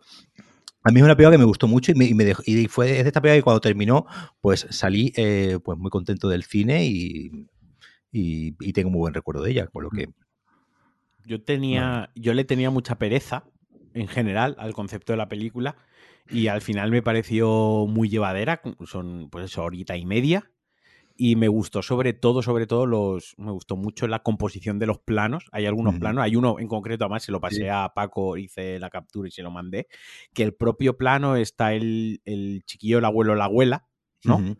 Y la abuela está a lo lejos en una ventana, el chiquillo está a la izquierda en el baño y el abuelo está entre medias. Y están hablando de algo, entre comillas, íntimo, que son la- las niñas o la chica que le gusta al niño, ¿no? Eh, del colegio y cómo pasa de él, que si le gusta a otro chico, ¿no? Entonces, ¿cómo estaba el niño en el baño, que es una zona íntima, que él está hablando de algo íntimo como la niña que me gusta, el abuelo que está afuera escuchándolo desde la experiencia y la abuela en la ventana desde detrás con la oreja puesta, opinando por detrás otras cosas. O sea, el mismo... Pero yo, yo me fijé, pero el niño, y perdona la expresión, pero el niño no estaba cagando, ¿no? No, no, está sentado, está No, sentado. estaba sentado en el Vale, váter. vale, Es- es- por eso digo, por eso digo, está sentado en el cuarto baño, que el cuarto baño es un lugar íntimo. Entonces, me gustó la composición de cómo, la, cómo estaban puestos los actores, cómo estaba todo. Acompañaba también a lo que se estaba dando, a, a lo, a lo que estaba expresando el niño y a la situación que se estaba dando, que me pareció maravilloso. Y ya te digo, Mm. una película que yo pensaba que iba a ser, "Buah, pues qué tremendo dramón, al niño este lo matan a palazo, yo qué sé, ya verás tú, el niño acaba jodido, el padre acaba alcohólico, la abuela salta de la ventana, yo qué sé, yo, ve, yo me ponía en, en- en- en lo peor. Y luego, pues sí, es una película, un drama que me imagino que si ya tienes mm, cierta edad y descendencia y has pasado en algún momento, por algún momento duro y, tal, pues, pues sabes cómo es tratar con los chiquillos o, cómo tratar con la familia en general, cómo intentar salir adelante de la situación, porque esto también es atemporal, esto se da en un momento puntual, pero, pero familias que tienen que salir o familias que se tienen que buscar la vida o quieren darle una vida mejor a sus hijos y tal, pues todos los días. Entonces creo que si, si, si eso has pasado por ahí, conectas un poquito más con la película, a lo mejor te llega un poquito más, no es mi caso, pero sí que es verdad que es una película que para ser drama y, y tal se me hizo llevadera y me gustó. Bueno, muy bien. No tuve ganas de quitarla. Sí, yo sí, pero aguanté. Eh, o sea, está dos para dos. Está ya el público que decida. ¿En qué, ¿En qué team quiere estar? ¿En el de Paco y Alejandro o en el de Paco, y Alejandro? correcto. Siguiente película que vamos a analizar aquí entre amigos. Licorice Pizza de Paul Thomas Anderson. Eh, bueno, Paul Thomas Anderson, su nueva película, un director un poquito especialito, por decirlo de alguna forma. ¿Qué os pareció? Es una película donde no sale licor ni pizza. O sea, en ese sentido, 0 sobre 10 porque no salen pizzas ni licores. Li- Licorice regaliz. Ya, ya lo sé. Ah, Eh, un juego de palabras, joder, Paco. joder. Cuando las bromas hay que explicarlas que no son tan buenas. Eh, ¿Qué os pareció? Porque, bueno, si, os parece, eh, yo me, me adelanto. Tengo que decir que nunca he sido especialmente fan de Paul Thomas Anderson. Y sin embargo, esta me ha gustado bastante. O sea, esta creo que es una muy buena peli. Y si tuviera que elegir una de las que más me ha gustado, así por... Sí, diría que es esta. Tú, tú- tú nos estás tocando los cojones, pero tú estás en plan troll. Oye, oye, déjalo una vez, para una vez que estoy de acuerdo con él. Oye, no, me- no, no, no, no. Que- Eh, que- Para mí, te lo juro, para mí es, es- creo que es la mejor de las que he visto, porque hay dos que no he podido ver. Ah, vale, vale. eh, y me ha gustado mucho. Me ha gustado mucho. Creo que lo que cuenta está muy chulo. eh, y la verdad es que creo que quizás porque es la película más normal de Paul Thomas Anderson, que quizás me ha gustado tanto. Pero bueno, no voy a entrar a valorar eh, otras películas de él. Simplemente esta me ha gustado, la verdad. Mm. Bien. Chicos, ¿qué os ha parecido a vosotros? Eh, Paco Debes, cuéntanos. A mí me ha gustado también. Me ha gustado. Ole. Sí, sí. Sí, eh, quizás le sobran 20 minutos a la peli. Se me hizo un poco la- larga. es larguilla, sí, es larguilla. Pero poco, no, no creas, no se me hizo. Tiene dos, yo le vi dos partes muy diferenciadas. La primera sí que es más dinámica, más fluida, ¿no? Cuando Ujú. ellos se conocen, los adolescentes y tal. La segunda se hace un poco más pesada, más, más dispersa también en la narración. Pero bueno, así todo me ha gustado. El diseño de producción es acojonante, ¿no? Eh, la selección musical, porque para Sí. esto el Paul Thomas Anderson siempre tiene mucho, mucho tino, la verdad. El tío sus pelis, la música de cojones, siempre. Mm. Eh, el reparto está muy bien, los chavalitos estos lo hacen muy bien los dos. El hijo del Phyllis Seymour Hoffman, este creo que era, ¿no? El, actor sí, sí. principal. La verdad que Ah, muy, hostia, muy no, bien. no lo sabía que era el hijo Sí. de Hijo, Philip hijo. Seymour Hoffman. Sí, lo hace muy bien. Vale, vale, Para vale. ser su primera peli, la verdad que. Y bueno, y luego el Paul Thomas Anderson, eh, como director, es que, pues como lo que decía antes del toro, va con la chorra fuera. O sea, es que el tío tiene una destreza, domina todos los recursos, la fotografía, los encuadres. Eh, eh, lo que quieras. O sea, es un repertorio y un despliegue de recursos la peli, de plano secuencia, de... Yo creo que hoy en día, mm, a su nivel, Spielberg y poquito más. Scorsese, a nivel de, de talento como director, ¿no? Como visualmente. Mm. A mí, ya te digo, me ha gustado bastante, sí. La pondría también entre las tres, cuatro primeras. Está- Estás, Muy poni- estás, estás diciendo que Paul, Paul Thomas Anderson está al nivel de Scorsese. O sea, es. A eh, no, no, sí. a eh, nivel... eh, nivel- escucha un momento, el recorte es. Paul Thomas Anderson está al nivel de Scorsese. he dicho Joder, pero a nivel, Marquino, déjalo para una vez que estoy de acuerdo con los dos. a nivel de destreza como director, de dominar los recursos de la imagen, visuales, a nivel de obra no le llega No ni a la suela del zapato. No, no, hombre, porque ni a la joven. suela del zapato. Claro, eso iba a decir. es Mm, que nah, pero ya, lleva- ya lleva unas cuantas películas a la espalda, ¿eh? Y, Scorsese a su este hombre edad. este hombre empezó a los 90. En los, no, perdón, en los 90. Sí, sí. Sí, pero eh, que Scorsese a su edad, todo lo que había hecho ya había varias obras maestras en, en el repertorio, ¿eh? Ya. Pero eso es comparar a Dios con un gitano. Expresión, expresión que por fin he podido decir en este podcast. por fin he podido soltar esa expresión. Igual, igual que he dicho que está a nivel eh, Spielberg, tampoco está a nivel Sí, sí, sí. Spielberg en cuanto a Ya. obra, pero sí como a nivel de dirección, ¿no? De ser un tío muy diestro y muy súper Sí, a, a- a nivel, de, a nivel de, de- de puesta en escena, ¿no? De, de- ponerte una historia en imágenes y que tú veas que lo que hay ahí es una persona mirando y no un algoritmo de Netflix. Sí, sí, sí, sí, eh, estoy de acuerdo. eh, eh, eso es. eh, Yo esta película la, la- la- tuve la suerte de verla en el cine. eh, una película que está rodada en. en, eh, no sé si, si es 16 milímetros. ¿Rodada o, gra- o grabada? No, no, rodada, rodada. No, no, es que en este caso, en este caso Ya, ya, es, ya. Es, es totalmente de. No se puede triggerar a nadie porque precisamente está rodada, porque es junto, junto con Nolan y Tarantino, de, los de los frikis a los que les dejan todavía rodar películas en, en celuloide y, y- y se lo siguen y se lo siguen dejando, ¿no? Obviamente las películas de este hombre pues serán muy baratitas y no y no y nadie perderá mucho dinero con, con ellas Sí. siempre lo terminan nominando, siempre. A mí es una película que me, que me gusta mucho, una película que me, que me gusta por eh, me gusta el- la imagen que da de la, de la época, 40 esa millones época el presupuesto. de, de presupuesto. Baratito, ¿eh? Es decir, para, los, para unos estándares de Hollywood es una película barata, obviamente es una película indie cara. Sí. Es decir, está ahí como en un, en un terreno eh, casi intermedio, ¿no? Pero de, de Batman, por comparar, que no tiene nada que ver, ya lo sé, pero sí, por sí, sí. comparar, ha costado 300 millones de dólares. Claro, es decir, cualquier película de Marvel te cuesta 200, es decir, La Viuda Negra esto- costó también Esto ya es 300. como cuando tú vas a, eh, como un carpintero, ¿no? Que va a una casa de unos millonarios Sí. y ya, si la- el, el armario son 200, dice 2000. Total, me lo Sí, van a pagar. Sí, sí. Esto es lo que pasa con Marvel, con DC y todo esto. Cuando Hombre, y, con- y- y- ahora con Netflix, ¿no? La, Con Netflix, esta de, de- de Adam Project que estrenaron hacen, otro cuando día. presupuestan todos los que van a intervenir en la película, la licitación o la para que me den a mí el tema de las cámaras, que me den a mí el tema del maquillaje, todo, todo sin que son 200, pongo set- o 900 o pongo 1200 y Sí. que me lo paguen. Y claro, y luego Con el presupuesto el se va donde se va, eh, con el IVA aparte o en B, ¿sabes? Eh, la, la de peluquería, todo en B. Y la. Claro, y la- pero lo que decir, lo que habrá cobrado Bradley Cooper por salir en esta película será una miseria con lo que habrá cobrado por salir en la de Guillermo del Toro.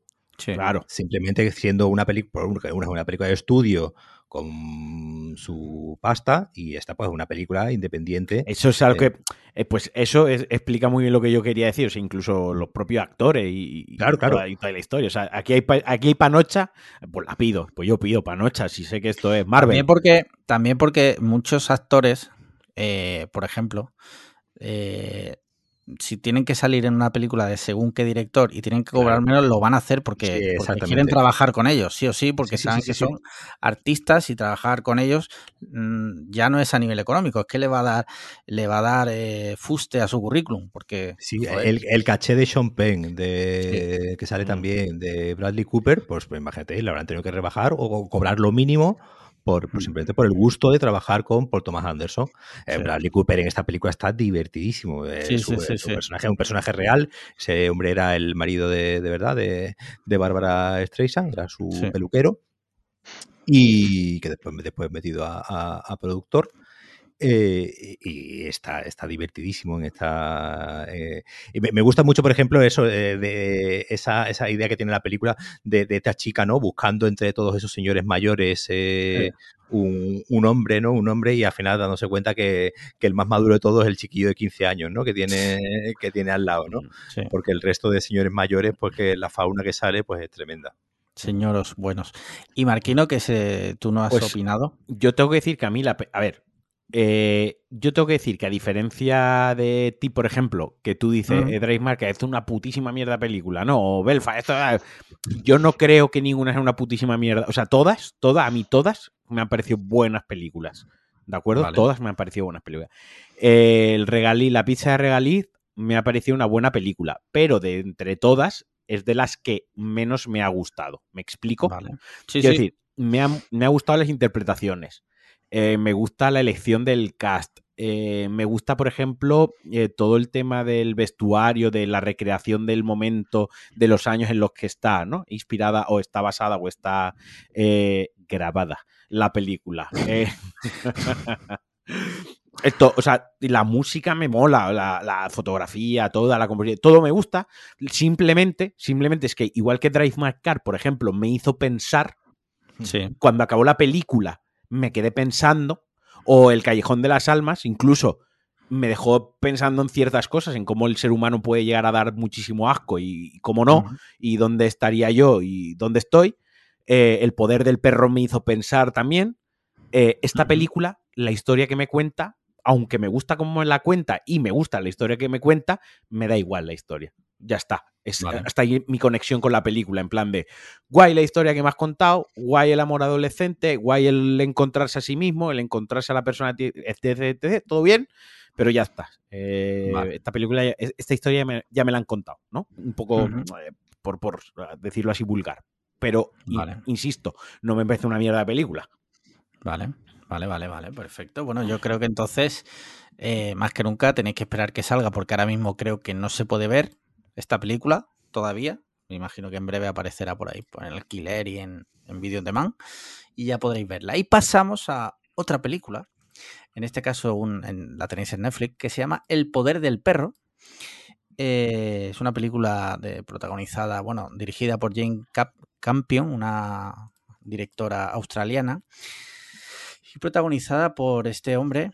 Eh, es que su nombre es jodido pronunciar. En mi cabeza lo digo muy bien, pero luego. Para mí eh, es Benedicto Pepinillos. Ya sí, está. Benedict Cumberbatch, Kirsten Dunst y Jesse Plemons, que quizás por el nombre no sepáis quién es, pero si os digo que es Matt Damon mal, pues entonces ya sabéis quién es. Matt Damon hasta arriba de corticoides. Sí, Fa- eh, Fat Damon. básicamente, Fat Damon, es verdad que dicen Fat Damon. Y es una película pues del oeste, por decir, por Es reduciéndolo un, un muchísimo. western. Sí, es, bueno, no es un western como tal, pero sí, sí, se podría decir que es un western. ¿Y qué os ha parecido esta peliculita? El poder del perro. Una película de donde no hay perros con poderes. Que empiece ahora Paco de vuelta. Que empiece Paco de vuelta. Pues a mí yo la vi, yo la vi en Netflix cuando la, la estrenaron, prácticamente la semana de la estrenaron. Y a mí me gustó, me gustó mucho. Me- y sobre todo lo que más me, me gustó fue que fue una película que me yo no había leído nada, absolutamente nada. Había visto la foto de Benedict Cumberbatch en el caballo y, y poco más. No, Sí. no sabía, no había leído ni la sinopsis, no sabía de qué iba.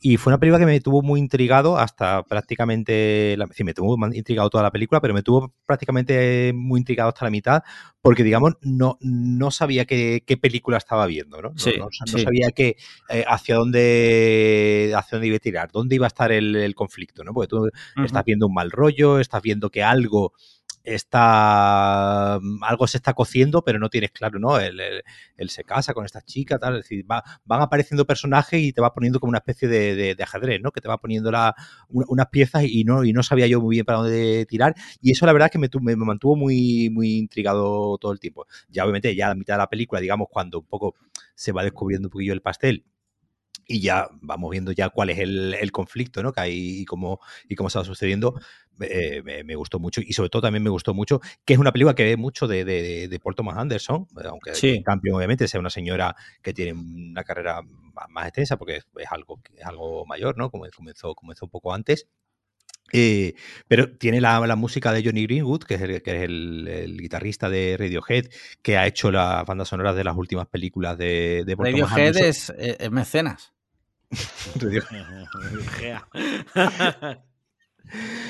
Y, y yo creo que, que la banda sonora de, de Johnny Greenwood un poco le, le hace que, que la película tire un poco muchas veces por, por ese rollo de, de- de las películas de, de Paul Thomas Anderson, donde algo, sobre todo ¿no? la de, de Master y, y esta otra. Esto de ambición me recordó a mí de pozos de ambición, de, de donde sabe, hay un mal rollo ahí latente que se está Sí. alarmando y que no sabe de, por, Continuo, dónde va a sí. salir, de por dónde va a salir y tal. Entonces, Es como, como una olla a presión. Exactamente. Tú, a en ver en algún qué momento, momento- va a reventar. en sí. qué momento van a de- sacar la válvula y va, y va esto a empezar ya a pitar, ¿no?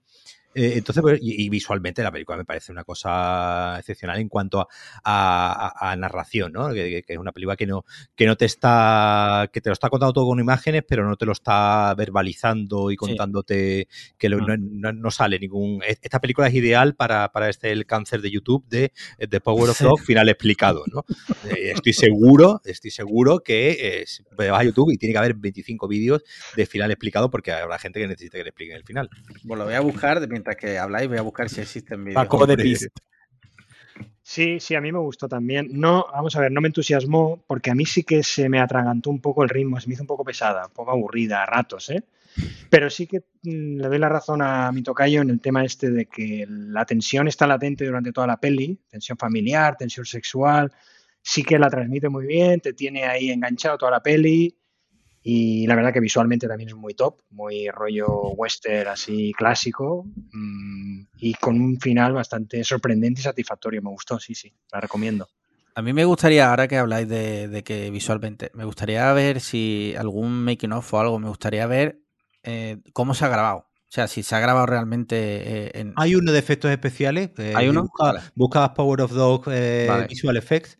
Eh, veis que lo estoy viendo otro día y te vas a flipar la cantidad de CGI que tiene esta película. ¿no? Qué pena, No, porque... O sea, que, que no, no- no son, no son paisajes naturales lo que se ve o... Es Nueva Eh, Zelanda, la peli está. eh, tuneados. Son Sí, pasajes. La rodaron en Nueva Zelanda por el tema del COVID. Estaban, de hecho, estaban a punto de empezar el rodaje a principios de 2020 y tuvieron que parar el rodaje y, eh, y entonces se lo llevaron a Nueva Zelanda, que como estaba todo aquello totalmente Allí- confinado, pues allí no allí, había COVID. allí no había COVID, pues entonces la, la hicieron allí completamente y lo que fueron ellos después en CGI tuneando todo lo, todos los Que por cierto, eh, ahora Netflix ha anunciado una película que se llama The Bubble, que va un poco de eso, de un rodaje que se tienen que. Es como una comedia, ¿no? De, Mm, de sí.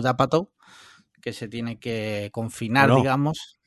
Eh, muy rápidamente, ahora que habéis Sí. dicho esto, eh, en Drive My Car, no sé si os fijasteis, Sí. que cuando hay un salto temporal que dice Sí. tanto tiempo después, van todos con mascarilla ya Sí, y sí, están la- las Sí. pantallas, ¿eh? Cierto. A mí me gustó mucho ese detalle y dije, joder, qué bien lo han, Sí.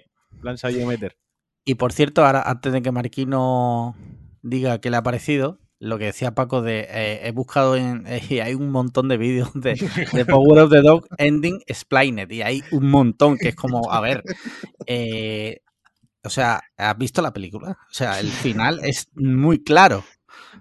El, Sí, sí, sí, el no, final no, te lo no. cuentan como 20 minutos antes, de hecho. O sea, Sí, que sí, no- sí, sí, vamos, que no es nada que. No sé. Aunque sumas dos más dos y. Bueno, di tú primero qué te ha parecido, Alex.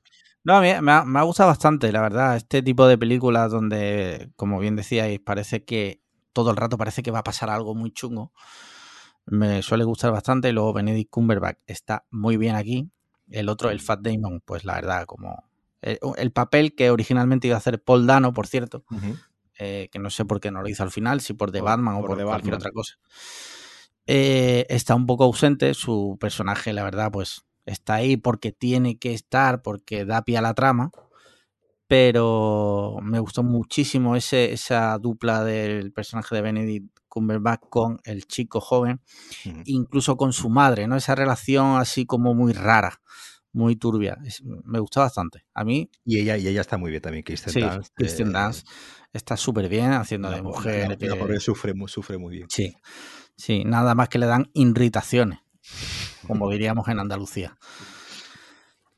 Muy bien. Y Marquino, A ¿qué mí me gustó, me gustó mucho. Sí que es verdad que el final lo vi demasiado obvio. O sea, es como demasiado explícito en cierto momento y dices, vale, está, está haciendo esto por esto, ¿no?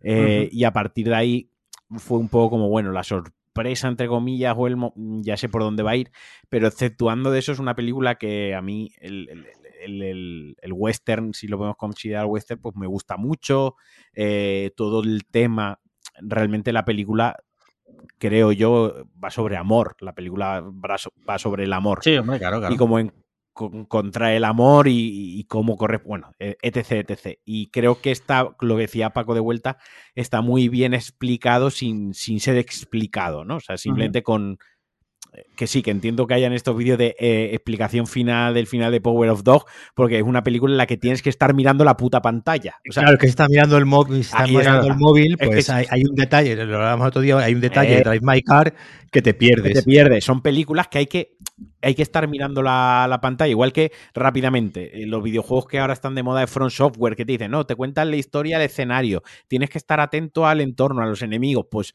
esto llevado al cine. O sea, son películas Don't Look Up puedes eh, sí mirar arriba en algún momento o puedes mirar abajo en algún momento, pero en Drive My Car o por ejemplo en esta no puedes. O sea, tienes que estar mirando la puta película porque la película te dice cosas con la imagen. Ya. Ya. Entonces sí que me ha gustado. Ya digo, no la pongo de mí, ni la pongo arriba ni la pongo abajo. Esta estaría en el medio. Pleno total, ya sabéis, tenéis que verla porque hemos coincidido los cuatro. La tenéis en Netflix, con lo cual seguramente tienes Netflix o tienes la clave que te ha dejado tu primo. La puedes ver. Y, pasamos a la última que yo he visto y ya después ya os dejo vía libre para que habléis de las otras dos, si os parece. Que no es otra que King Richard. King Richard, que la tenéis en HBO Max, la última película de, Will Smith, en el que nos cuenta la historia de cómo las hermanas eh, Williams, las tenistas, por si alguien vive en otro planeta, llegaron a lo que son gracias a, entre comillas, que ahora profundizaremos, a el plan no el de Fernando Alonso, sino al de eh, Richard Williams, el padre de las gemelas, que estaba un poquito obsesionado con que sus niñas fueran las mejores tenistas del mundo. Bueno, se rumorea que esta es como la obra con la que Will Smith quiere ganar el Oscar, bla, bla, bla. En fin, el Oscar que siempre ha merecido tener, según algunas personas. En fin, ¿qué os ha parecido esto? A mí es la que menos me ha gustado de todas, creo. Así al final de todo. Bueno, no, mentira. Don Lucas me gustó menos. Don Lucas y luego la que, la, de, la que menos King Richard. ¿Quieres profundizar o lo mm, dejas así? No, volviendo a lo que decía antes, que todas las películas me parecen buenas películas, pero en alguna me tiene que gustar más que otra. Esta me. Primero que versus la historia real me ha parecido una adaptación muy soft de lo acontecido y lo que pasó en realidad. O sea, me ha parecido como todo muy. No quería decir blanquearlo, porque, porque está mal, obviamente por el por la propia película, pero, pero creo que es negro, blanquear negros tampoco está mal, está mal, pero creo que, es muy soft en ese aspecto.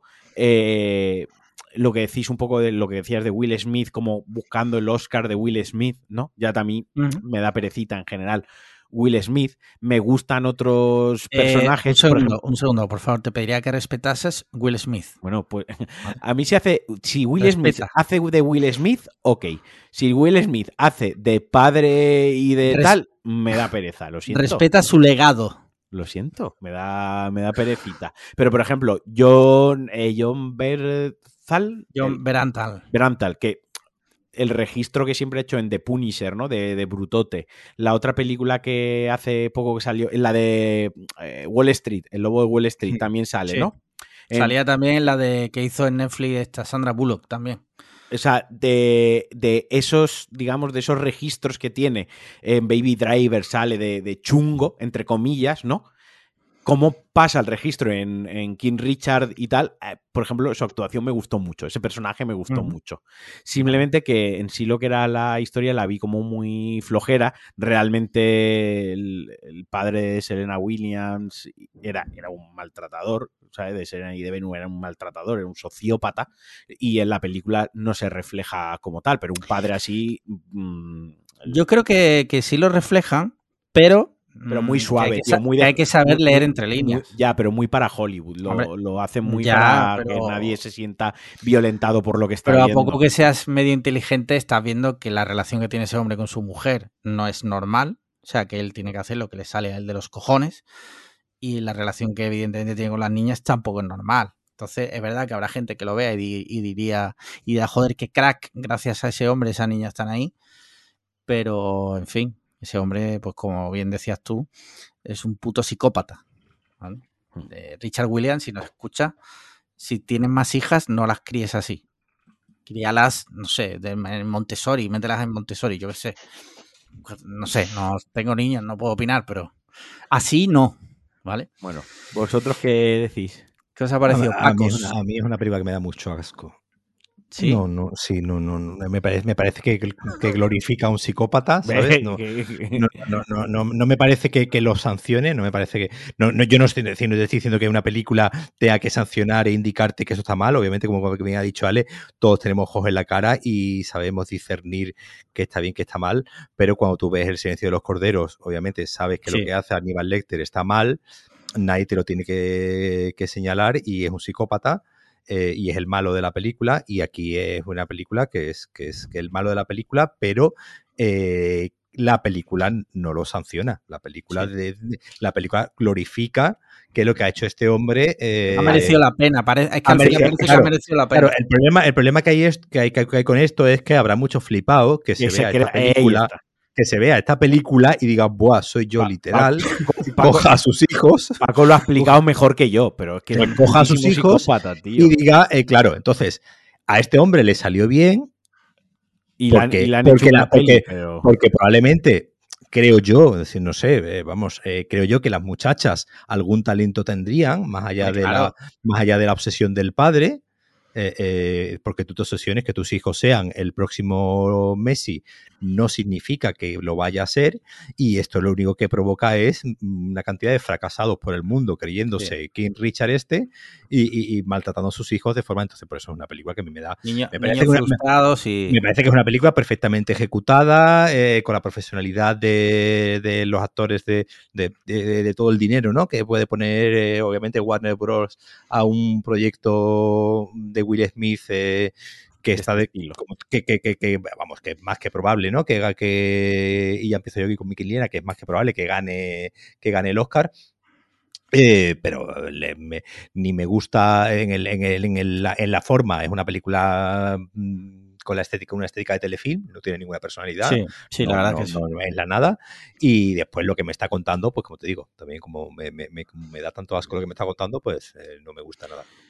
Vale. Y luego que es, es, es una película de las que llamo yo eh, películas de eh, imitaciones con pelucas. O sea, También. es actores con pelucas. Y parece que porque tú le pongas a un actor una peluca, pues ya es como, ya es mejor la interpretación. Y, y en realidad no, es simplemente una persona con peluca. o sea, no tenemos tampoco forma de comparar y de saber, porque estos son interpretaciones libres que hacen los directores y los guionistas, de si esas personas actuaron así en esos momentos íntimos o no. Pero bueno, como le ponen una peluca y le ponen la misma camiseta que llevaba un día en el partido no sé qué, pues ya parece que es como más realista, ¿no? Pero bueno. Bueno, Son y- apreciaciones. Y la villana de la película, eh, Arancha Sánchez, sí, sí. de México, ¿sabes? En fin. Sí. Eh, Paco de Bes, cuéntanos qué te pareció King Richard. No, no, a mí no. Ahora dice, a mí me flipó y me sentí identificado con el padre. Y tengo, y tengo a los niños ahora jugando al baloncesto. Coincido totalmente con lo que ha dicho Paco. Eh, nada, no hay por dónde cogerla. Ni en el mensaje, ni como peli. Es lo que ha dicho Paco, es un telefilm totalmente intrascendente. Eh, estas historietas a los americanos les gustan mucho, estas gestas deportivas, superación personal, todo este Sí. rollo, pero vamos, la peli no hay por dónde cogerla. Es un telefilm de sobremesa de Antena 3, nada. Fuera. Joder, lo Sí. rápido. sí, sí. Mira, yo, yo por terminar ya por King Richard, eh, yo le he dado un tres y medio, ¿vale? Le he dado un tres y medio porque, eh, o sea, tú coges la película y está todo bien. O sea, Sí, no, no, todo, No, sí, no, la todo película bien. profesionales, profesionales porque le han echado dinero, claro. Sí, sí es verdad que pues es- estoy totalmente de acuerdo con vosotros. O sea, es, es la historia es muy de telefilm. Y dos horas y media, además. Dos horas, sí, se hace larga. Yo la tuve que ver también en dos veces, joder, en dos horitas, porque además ni siquiera te cuenta todo, porque a la, a la niña chica eh, La ignoran ni sale. o sea, eh, es impresionante eso. Y pues eso. eh, no sé, el mensaje pues es un poco feo, pero es lo que digo, a poco que seas inteligente, pues, nosotros cuatro, que, que bueno, menos Paco de vuelta, el resto somos limitados y te incluyo a ti también, Paco de Bes, lo siento, te he metido en nuestro saco. Bien incluido. Pero incluso nosotros hemos sabido ver que ese señor está mal. O sea, ¿qué la pasa a King Richard? Es el chocas con hijos. Sí, sí, sí, sí. Totalmente. Es Will Smith, con sus hijos al final. Sí. Es decir, eh, la, peli- la película está producida Hombre. por él y por la mujer, vamos. Ya. Y, y al niño lo, nos lo intenta, pues, coño, si le, por poco le desgracia la carrera a Shyamalan, queriéndole meter al niño ahí en una Por película. cojones, sí, sí, sí. Cojones. Y ya- no, no, Que- y casi desgracia a Chucky Chan también. O sea, joder, que, que de verdad. ¿A Jackie Chan por qué? hombre, Karate Kid. Ah, coño, Hombre, verdad, joder. Sí, sí, sí, es verdad. Que, y es eso, es el chocal literal, porque él le decía a la, a la niña, le decía, esto no es un juego, ¿vale? Veo, veo- veo que, veo que la película está producida por, Senus, por, por- por Venus y Serena Williams. Es decir, ellas son Ah, productoras ¿sí? ejecutivas. Sí, sí. es decir, que, que aquí ha pasado un poco como, como con Bohemian Rhapsody, que ha- han metido mano los propios que vivieron la y ah, de ahí un poco lo que dice Marquino probablemente de que hayan rebajado mucho los niveles de maltrato que sufrieron las pobres. A mi Pues padre no lo saques haciendo esto. Ah, ¿eh? exactamente, Sí. exactamente. Que al final, al fin y al cabo es mi padre. Sí. Pues eh, pasamos ya a la penúltima película, si os parece que es West Side Story, eh, remake de la original, en este caso hecha por el, por el maestro Spielberg, eh, que tenéis en Disney Plus, ¿vale? Un musical.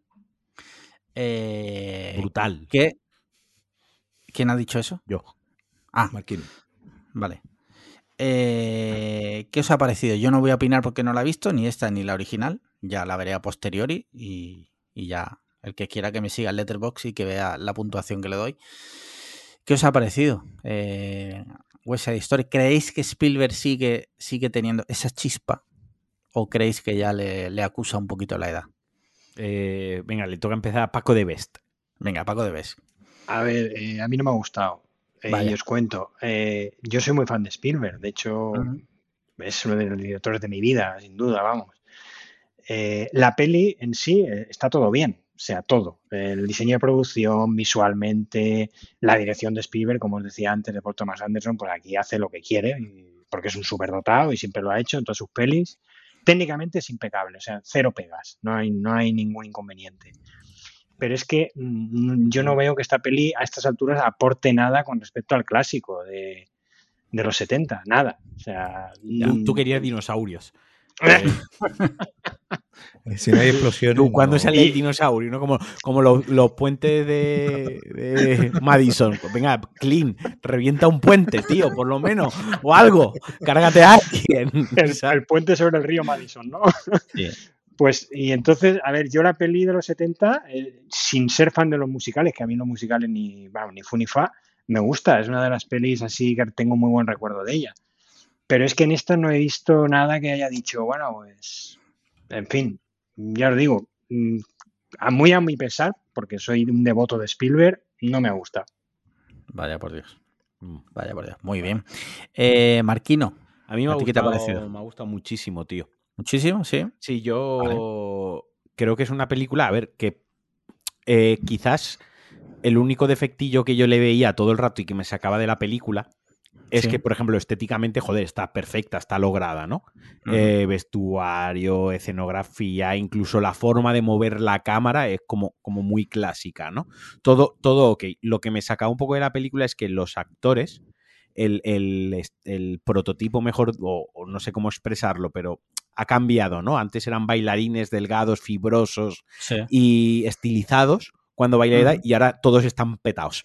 Todo- Claro. Todos están fuertes, ¿no? Es un poco fake, ¿no? Porque en aquella Y- época los y- bailarines eran delgados. Y, a ver, no es que no, no es dicho así con ironía, pero sí que es verdad no, que los pero que sí, cuerpos de sí. los actores hoy en día estándar el cuerpo normativo de un actor de Hollywood, macro producción y tal es pues tener músculo y estar fuerte y tal. Y antes, pues a lo mejor para este tipo de películas cogían bailarines o cogían otro, buscaban otro tipo de estética. Y era lo que todo el rato me estaba sacando de, de la película, en plan de es que esto mm, huele, si no fuese por eso, tú me dices, y porque se ve en 4K y obviamente las técnicas y, y todo lo demás es- está más avanzado, pero si no me, me creería que es una película de, de época por lo bien hecha que está. Sí. Y luego la- el tema de Spielberg introduciéndose en, en- en los musicales, que es un género que no había tocado, y haciéndolo, y haciéndolo bien. Y además, el tema en sí, el mensaje, es que es un mensaje que en 2022 sigue vigente. En realidad, es adaptable, es moldeable a la realidad que vivimos hoy en día. Entonces, versus lo que ha dicho Paco de Beast, que no aporta nada como remake respecto al original. Eso es verdad, pero es que yo no creo que haya que tomarlo como que aporte algo en diferencia al remake, sino la interpretación de, de Spielberg, la reinterpretación de Spielberg. Y acabo ahí. Vale, vale. Muy bien. Pues Paco, de vuelta. Cuéntanos, ¿qué te pareció? Pues, pues yo voy a empezar corrigiendo. Eh, no es un remake de la película de, de los años 60.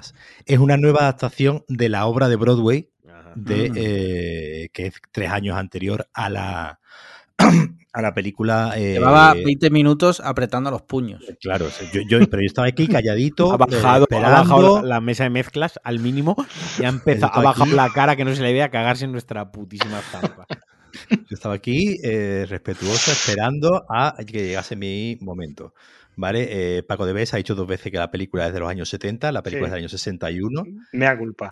y el, y el musical es, es de- de- del 58, ¿no? Es de, de, eh, sí, es verdad lo que dice Marquino, que, que obviamente los actores de, de esa época, eh, también es verdad que los actores de esa época muchos no eran latinos y eran señores con la cara pintada de oscurito. Sí, sí. Eh, que Natalie Wood, pues se llamaba Natalie Wood y hacía de María, también con la cara pintadita de, de oscuro para, para pasar por latina. Entonces, claro, eh, entre que estén petados o que estén con la cara pintada de, de oscuro, pues hay un Sí, sí, sí, to- toda la razón en eso.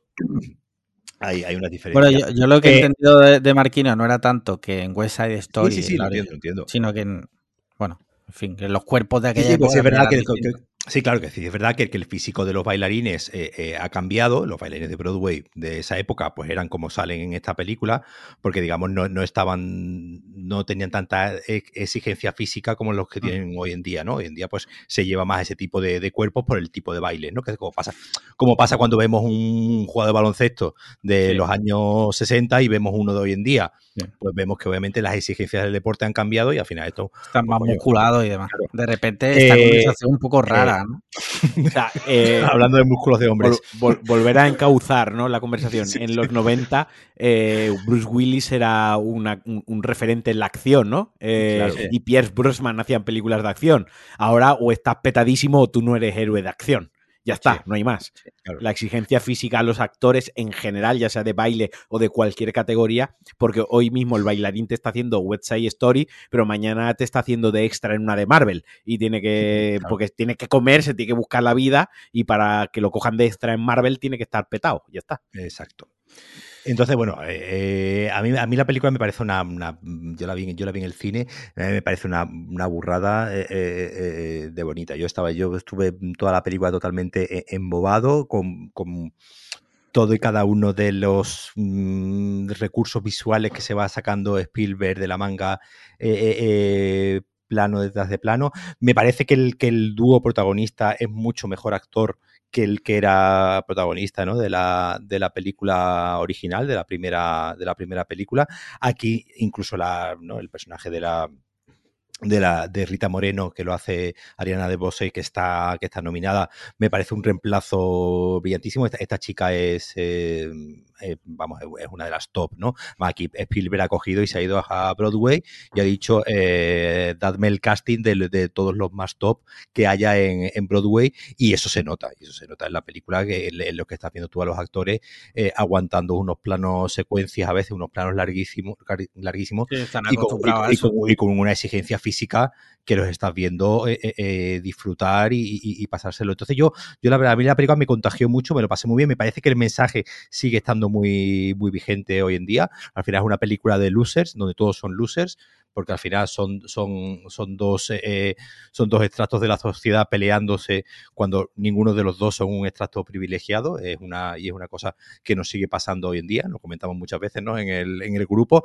eh, del tema este de la política, ¿no? de que, de que nos, nos, nos, lancen ¿no? a pelearnos unos con otros cuando tendríamos que mirar para arriba, ¿no? Como lo dice la otra película, y en realidad pelearnos con los que están más por encima de nosotros, en vez de estar peleándonos entre nosotros. Y esto es una película que se iba a estrenar en el año 2020, sí, en principio esta película se iba a estrenar, eh, se iba a estrenar el año, el año, el año de la, de la pandemia, eh, eh, con Trump recién saliendo de, de, la Casa Blanca, es una película que habla muy, muy bien no solamente de, Estados Unidos y, como te digo, de, de, esa, y de esa idea que al final los de abajo somos los que nos estamos peleando, sino al final de todo el mundo, porque bueno, al final lo tenemos en, en, entonces lo tenemos en todo el mundo. Al final me parece que la película sí tiene un mensaje muy, muy, muy actual y me parece una muy buena reinterpretación al día de hoy.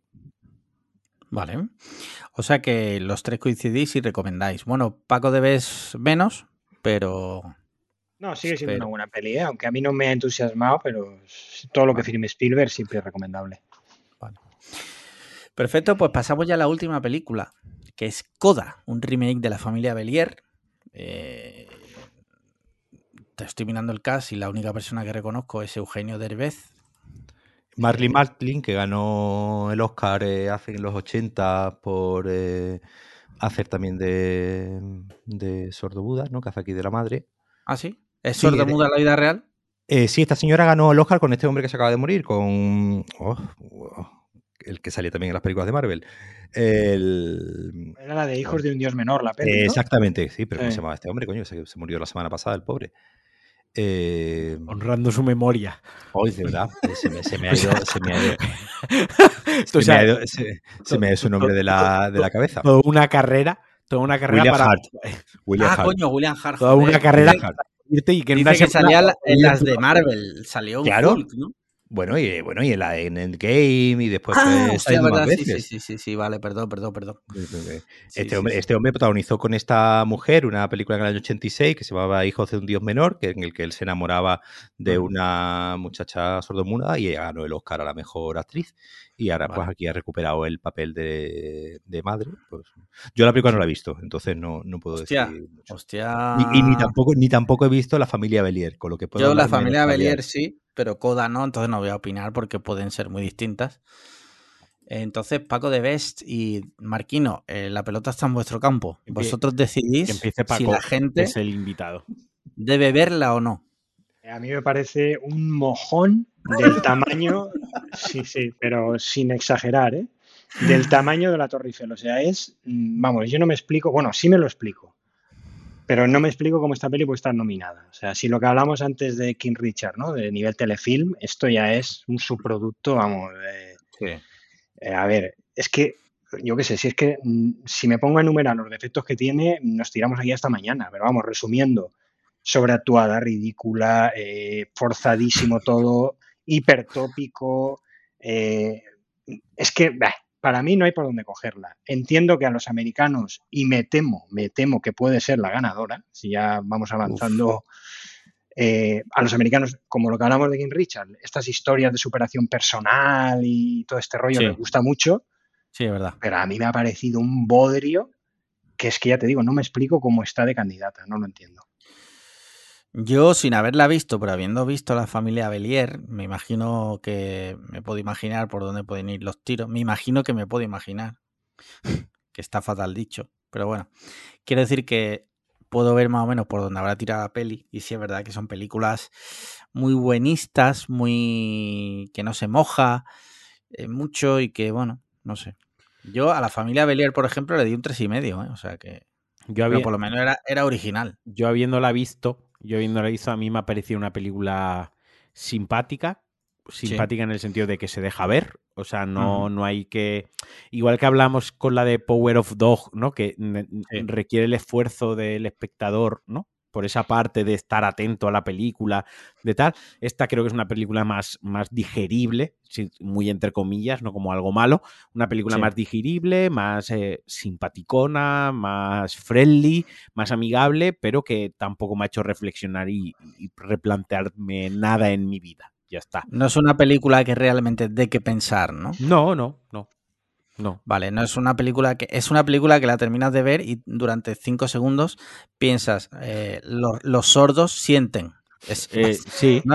sí básicamente, los sordos son humanos. Sí, personas como tú y como yo. Correcto, es, una, es, una, es, una, película que la, que, que la ves, ¿no? Y a la semana te olvidas su nombre, se muere y a la semana ya no sabes quién es William Hart. Pues un poco, un poco, lo, un poco lo mismo, ¿no? Es, quiero decir que es una película que está bien, sí, muy de la superación y muy de anteponerse, que eso en América flipa y mola mucho. Eh, pero ya está, sin, sin, sin más. Sin más. o sea que tú estás en contra de que los sordos se superen día a día. Correcto, correcto. Vale. Extraemos eso de, tus palabras. tal cual, eso. Eso y que Paul Thomas W. Anderson era, era quien era, eh, Oliver Stone. Eh, no, Martin Scorsese. Martin Scorsese. Paul Thomas Anderson. Paul Thomas Anderson. Paul W. Anderson es, el de la película de Resident Evil. Es el bueno, es el malo. Es el, malo. Es el bueno. No, Paco de Beste es el bueno, ya te lo digo yo. Sí. Muy bien, pues ahora toca mojarse y tenéis que decirme, cada uno, por un lado, cuál queréis que gane y por otro lado, cuál creéis que va a ganar. Empezando, por ejemplo, por Paco Debes, invitado de honor. Eh, debes mojarte, Paco. Aquí no hay doble juego. A mí me gustaría que ganaran las dos que me han, una de las dos que más me han gustado, que es o Nightmare Rally o, Dune. Vale, vale. Pero me temo que van a ser o eh, la que acabo de decir de Coda, o la segunda que yo diría que puede ganar, eh, quizás sea la de Belfast. Fíjate, yo a la Belfast la veo candidata. Uf, vale, vale. Sí, porque hay muchos irlandeses allí que se van a ver representados porque, eh, bueno, irlandeses, eh, que su tatarabuelo era irlandés y ellos se creen que son irlandeses, pero bueno, ese es otro tema. Eh, vale, vale, vale. Ok, ok, ok. Paco normal, Paco no el de Best. Pues a mí me gustaría, es decir, a mí las dos que más me, las dos que más me gustan son Licorice Pizza y, West Side Story. Ninguna de las dos va a ganar. Eh, yo estoy en que va a ganar eh, The Power of Dog y, Jane Campion ganará mejor directora. ¿Crees que porque hay una especie de, nuevo orden mundial judío-masónico por el que feminista, homosexual y que por eso, porque eh, Benedict Cumberbatch se le ve la picha, va a ganar la película? Sí, lo que pasa es que, hay, que ahí que ahí van a ser, ahí van a tirar para otro lado y va a ganar Will Smith. Vale. Porque que también hay que. Porque es negro. Claro, claro. No quería decir, pero sí. Las cartas sobre la mesa. Sí, sí, sí, vale. así es. Marquino. Yo me gustaría, por mí, eh, que ganase o Drive McCar, que no va a ganar porque ganará la de mejor película extranjera. Ojo, ojo que Parásito ganó en su día. Sí. Ganó los dos, sí, pero, no pero, no, pero Parásito es una película más, entre comillas, más occidental y más amigable que Drive My Car. Eh, no es un chino en un coche Así que, es, uno es encerrado, escondido en una casa, es contra el capitalismo, ¿no? Es Parásitos, es el mensaje contra el capitalismo. Y estos los de arriba y los de abajo. Los de arriba, y abajo, ¿eh? y Drake McCarr es una película más profunda y más, más de lo más interior, ¿no? Más íntima, como decíamos. Entonces, quitando esta de la ecuación, me gustaría que ganase Dune, porque eso que decíamos del reconocimiento a la buena ciencia ficción y al buen blockbuster de autor, pero creo que va a ganar King Richard. Esa es mi apuesta, la de King Richard. Hostia, si gana King Richard, tela, ¿eh? Bueno, bueno, cada uno. Eh, venga, yo creo que la que yo quiero que gane es la misma que va a ganar. Fíjate lo que te digo. No voy a acertar ni de coña, pero bueno, como esto aquí no hay premio ni, ni hay apuesta ni nada, me la juego a que va a ganar Licorice Pizza, que es la misma que creo que se merece ganar, en mi opinión. Sin haber visto West Side Story o Coda, ¿vale? Pero bueno, de las que he visto, creo que es la que se merece. Sea, como fuere, y por ir cerrando, yo creo que eh, de las nueve películas que hemos repasado entre cuatro personas, hay un consenso de que, bueno, quitando de que se ha dicho algo como eso, una puta mierda, eso insoportable. pero eso, lo he dicho un poco por generar polémica. Sí, sí, pero en general creo que es un año bueno y variado. Bueno porque hay buenas películas y variado porque... Eh, cada, cada fan o cada persona que le guste un género, exceptuando el terror, quizás, pues más o menos puede encontrar un hueco en, en alguna película. Quiero decir, tenemos una película de ciencia ficción blockbuster, tenemos un, tenemos un musical, tenemos una película extranjera, tenemos dos películas de video on demand, tenemos unas dos pelis que rozan el indie y demás. Quiero decir que, que no sé, lo veo, para todos los gustos. lo veo para todos los gustos y creo que eso es bueno, ¿no? Creo que eso es bueno. Esa diversidad es buena para el espectador y, para los que estamos en este lado. Muy bien, pues yo creo que con esto. Si queréis vosotros añadir algo más, Pacos. Exacto, sí. Si eh, eh, de, actor, actriz, eh, os, mojáis en alguno? Está la, mitad, no las he visto, ¿sabes? No, no, puedo juzgar porque la mitad las A ver, yo me la, me la voy a jugar, ¿vale? Sin tener ni puta idea. Sí, sí, ya, ya, ya por el LOL, vamos. Ah, vale. Mira, Benedict Cumberbatch se lleva el Oscar. Benedict Cumberbatch, ¿y tú, Marquino? Eh, mejor actor protagonista. Vale, tú, tú, tú, tú, pues. O Will. Hostia, no lo había visto. Está Denzel Washington, por, la tragedia, por la tragedia de Macbeth. Ojalá se lo lleve él. No se lo va a llevar porque ya tiene, ¿no? No, bueno. Ya tiene dos, además. Sí, sí, pero. vaya, mira, Bardem, Bardem, Ah, ya sé que no impide, pero. O sea, no sé que no hay una ley que diga que. Eh, se lo lleva Benedict Pepinillos. Sí. Pero ojalá se lo lleve de en Washington porque la tragedia más no la hemos hablado porque no está nominada a mejor película, pero a mí me parece un peliculón y me encantó. Ahora repasándolo esto me ha venido. Y mejor actriz protagonista, eh, pues no lo sé, ni puta idea. En mi opinión se lo va a llevar Kristen Stewart. Yo las he visto todas menos la de Jessica Chastain y se lo va a llevar Nicole Kidman. ¿Quién quiero yo que se la lleve? Eh, pues eh, la verdad, Olivia Colman me gusta mucho, pero bueno, ya se lo llevo hace dos años y, Kristen Stewart es que me, sacó de la película en algunos momentos. Había momentos donde era, era literal Lady D y había momentos en los que mm. no lo era. Entonces me, era algo que me, que me, que me, me sacó un poco. Yo creo que va a ganar Nicole Kidman. Bueno, pues ahí queda eso, chicos. Eh, ante todo, muchas gracias a nuestro público por haber estado ahí. Eh, esperemos que eso haya quedado claro y ya llegarán los, las risas el lunes por la mañana cuando empiece. No tenía ni puta idea, ha ganado no sé qué, pero bueno, estamos acostumbrados. ¿Lo publico el mismo lunes por la.? No, no. Estamos acostumbrados. ¿Te, imaginas? lo, publicamos para que se escuche este podcast. Lo tienes que escuchar a la vez que la gala de los Oscars. Sí. Lo regrabamos, la gala en directo. Lo regrabamos el lunes por la mañana y decimos que acertamos en todo. Sí, sí. Eh, y nada, me gustaría dar las gracias tanto a Paco de Vuelta como a Paco de Best. Eh, Paco de Vuelta, pues ya es amigo de la casa. A vosotros, como siempre. Y Paco de Best, muchísimas gracias por habernos atendido. A vosotros por invitarme. Sí, no, hombre, no. Eh, eh y gracias a tu hijo por cederte la silla gamer y la habitación para poder grabar el. No, pero que, el Fortnite y el Minecraft por estar aquí tú grabando con nosotros. Exacto, exacto. Un detallazo, un detallazo. Que a ver si hacemos un día un especial de cine y terror y te vienes también, que, que Cuando sé eres una persona muy, muy entendida. Y pues nada, Marquino, muchas gracias. De nuevo, aunque no te vemos la cara porque no has querido poner la webcam, no sé por qué. Eh, tú sabrás. Y nada, muchísimas gracias a nuestros oyentes, en especial a nuestros mecenas por estar ahí siempre. Y ya sabéis, tenemos una tienda donde podéis comprar merchandising. Cinco estrellas en Apple Podcast, likes y comentarios en iBox. Y yo creo que con eso ya he hecho todo, toda la publicidad posible. Correcto, correcto. Así que nada, nos, escuchamos la siguiente semana. Venga. Chaito. No está grabando. Adiós. Hostia. Hostia.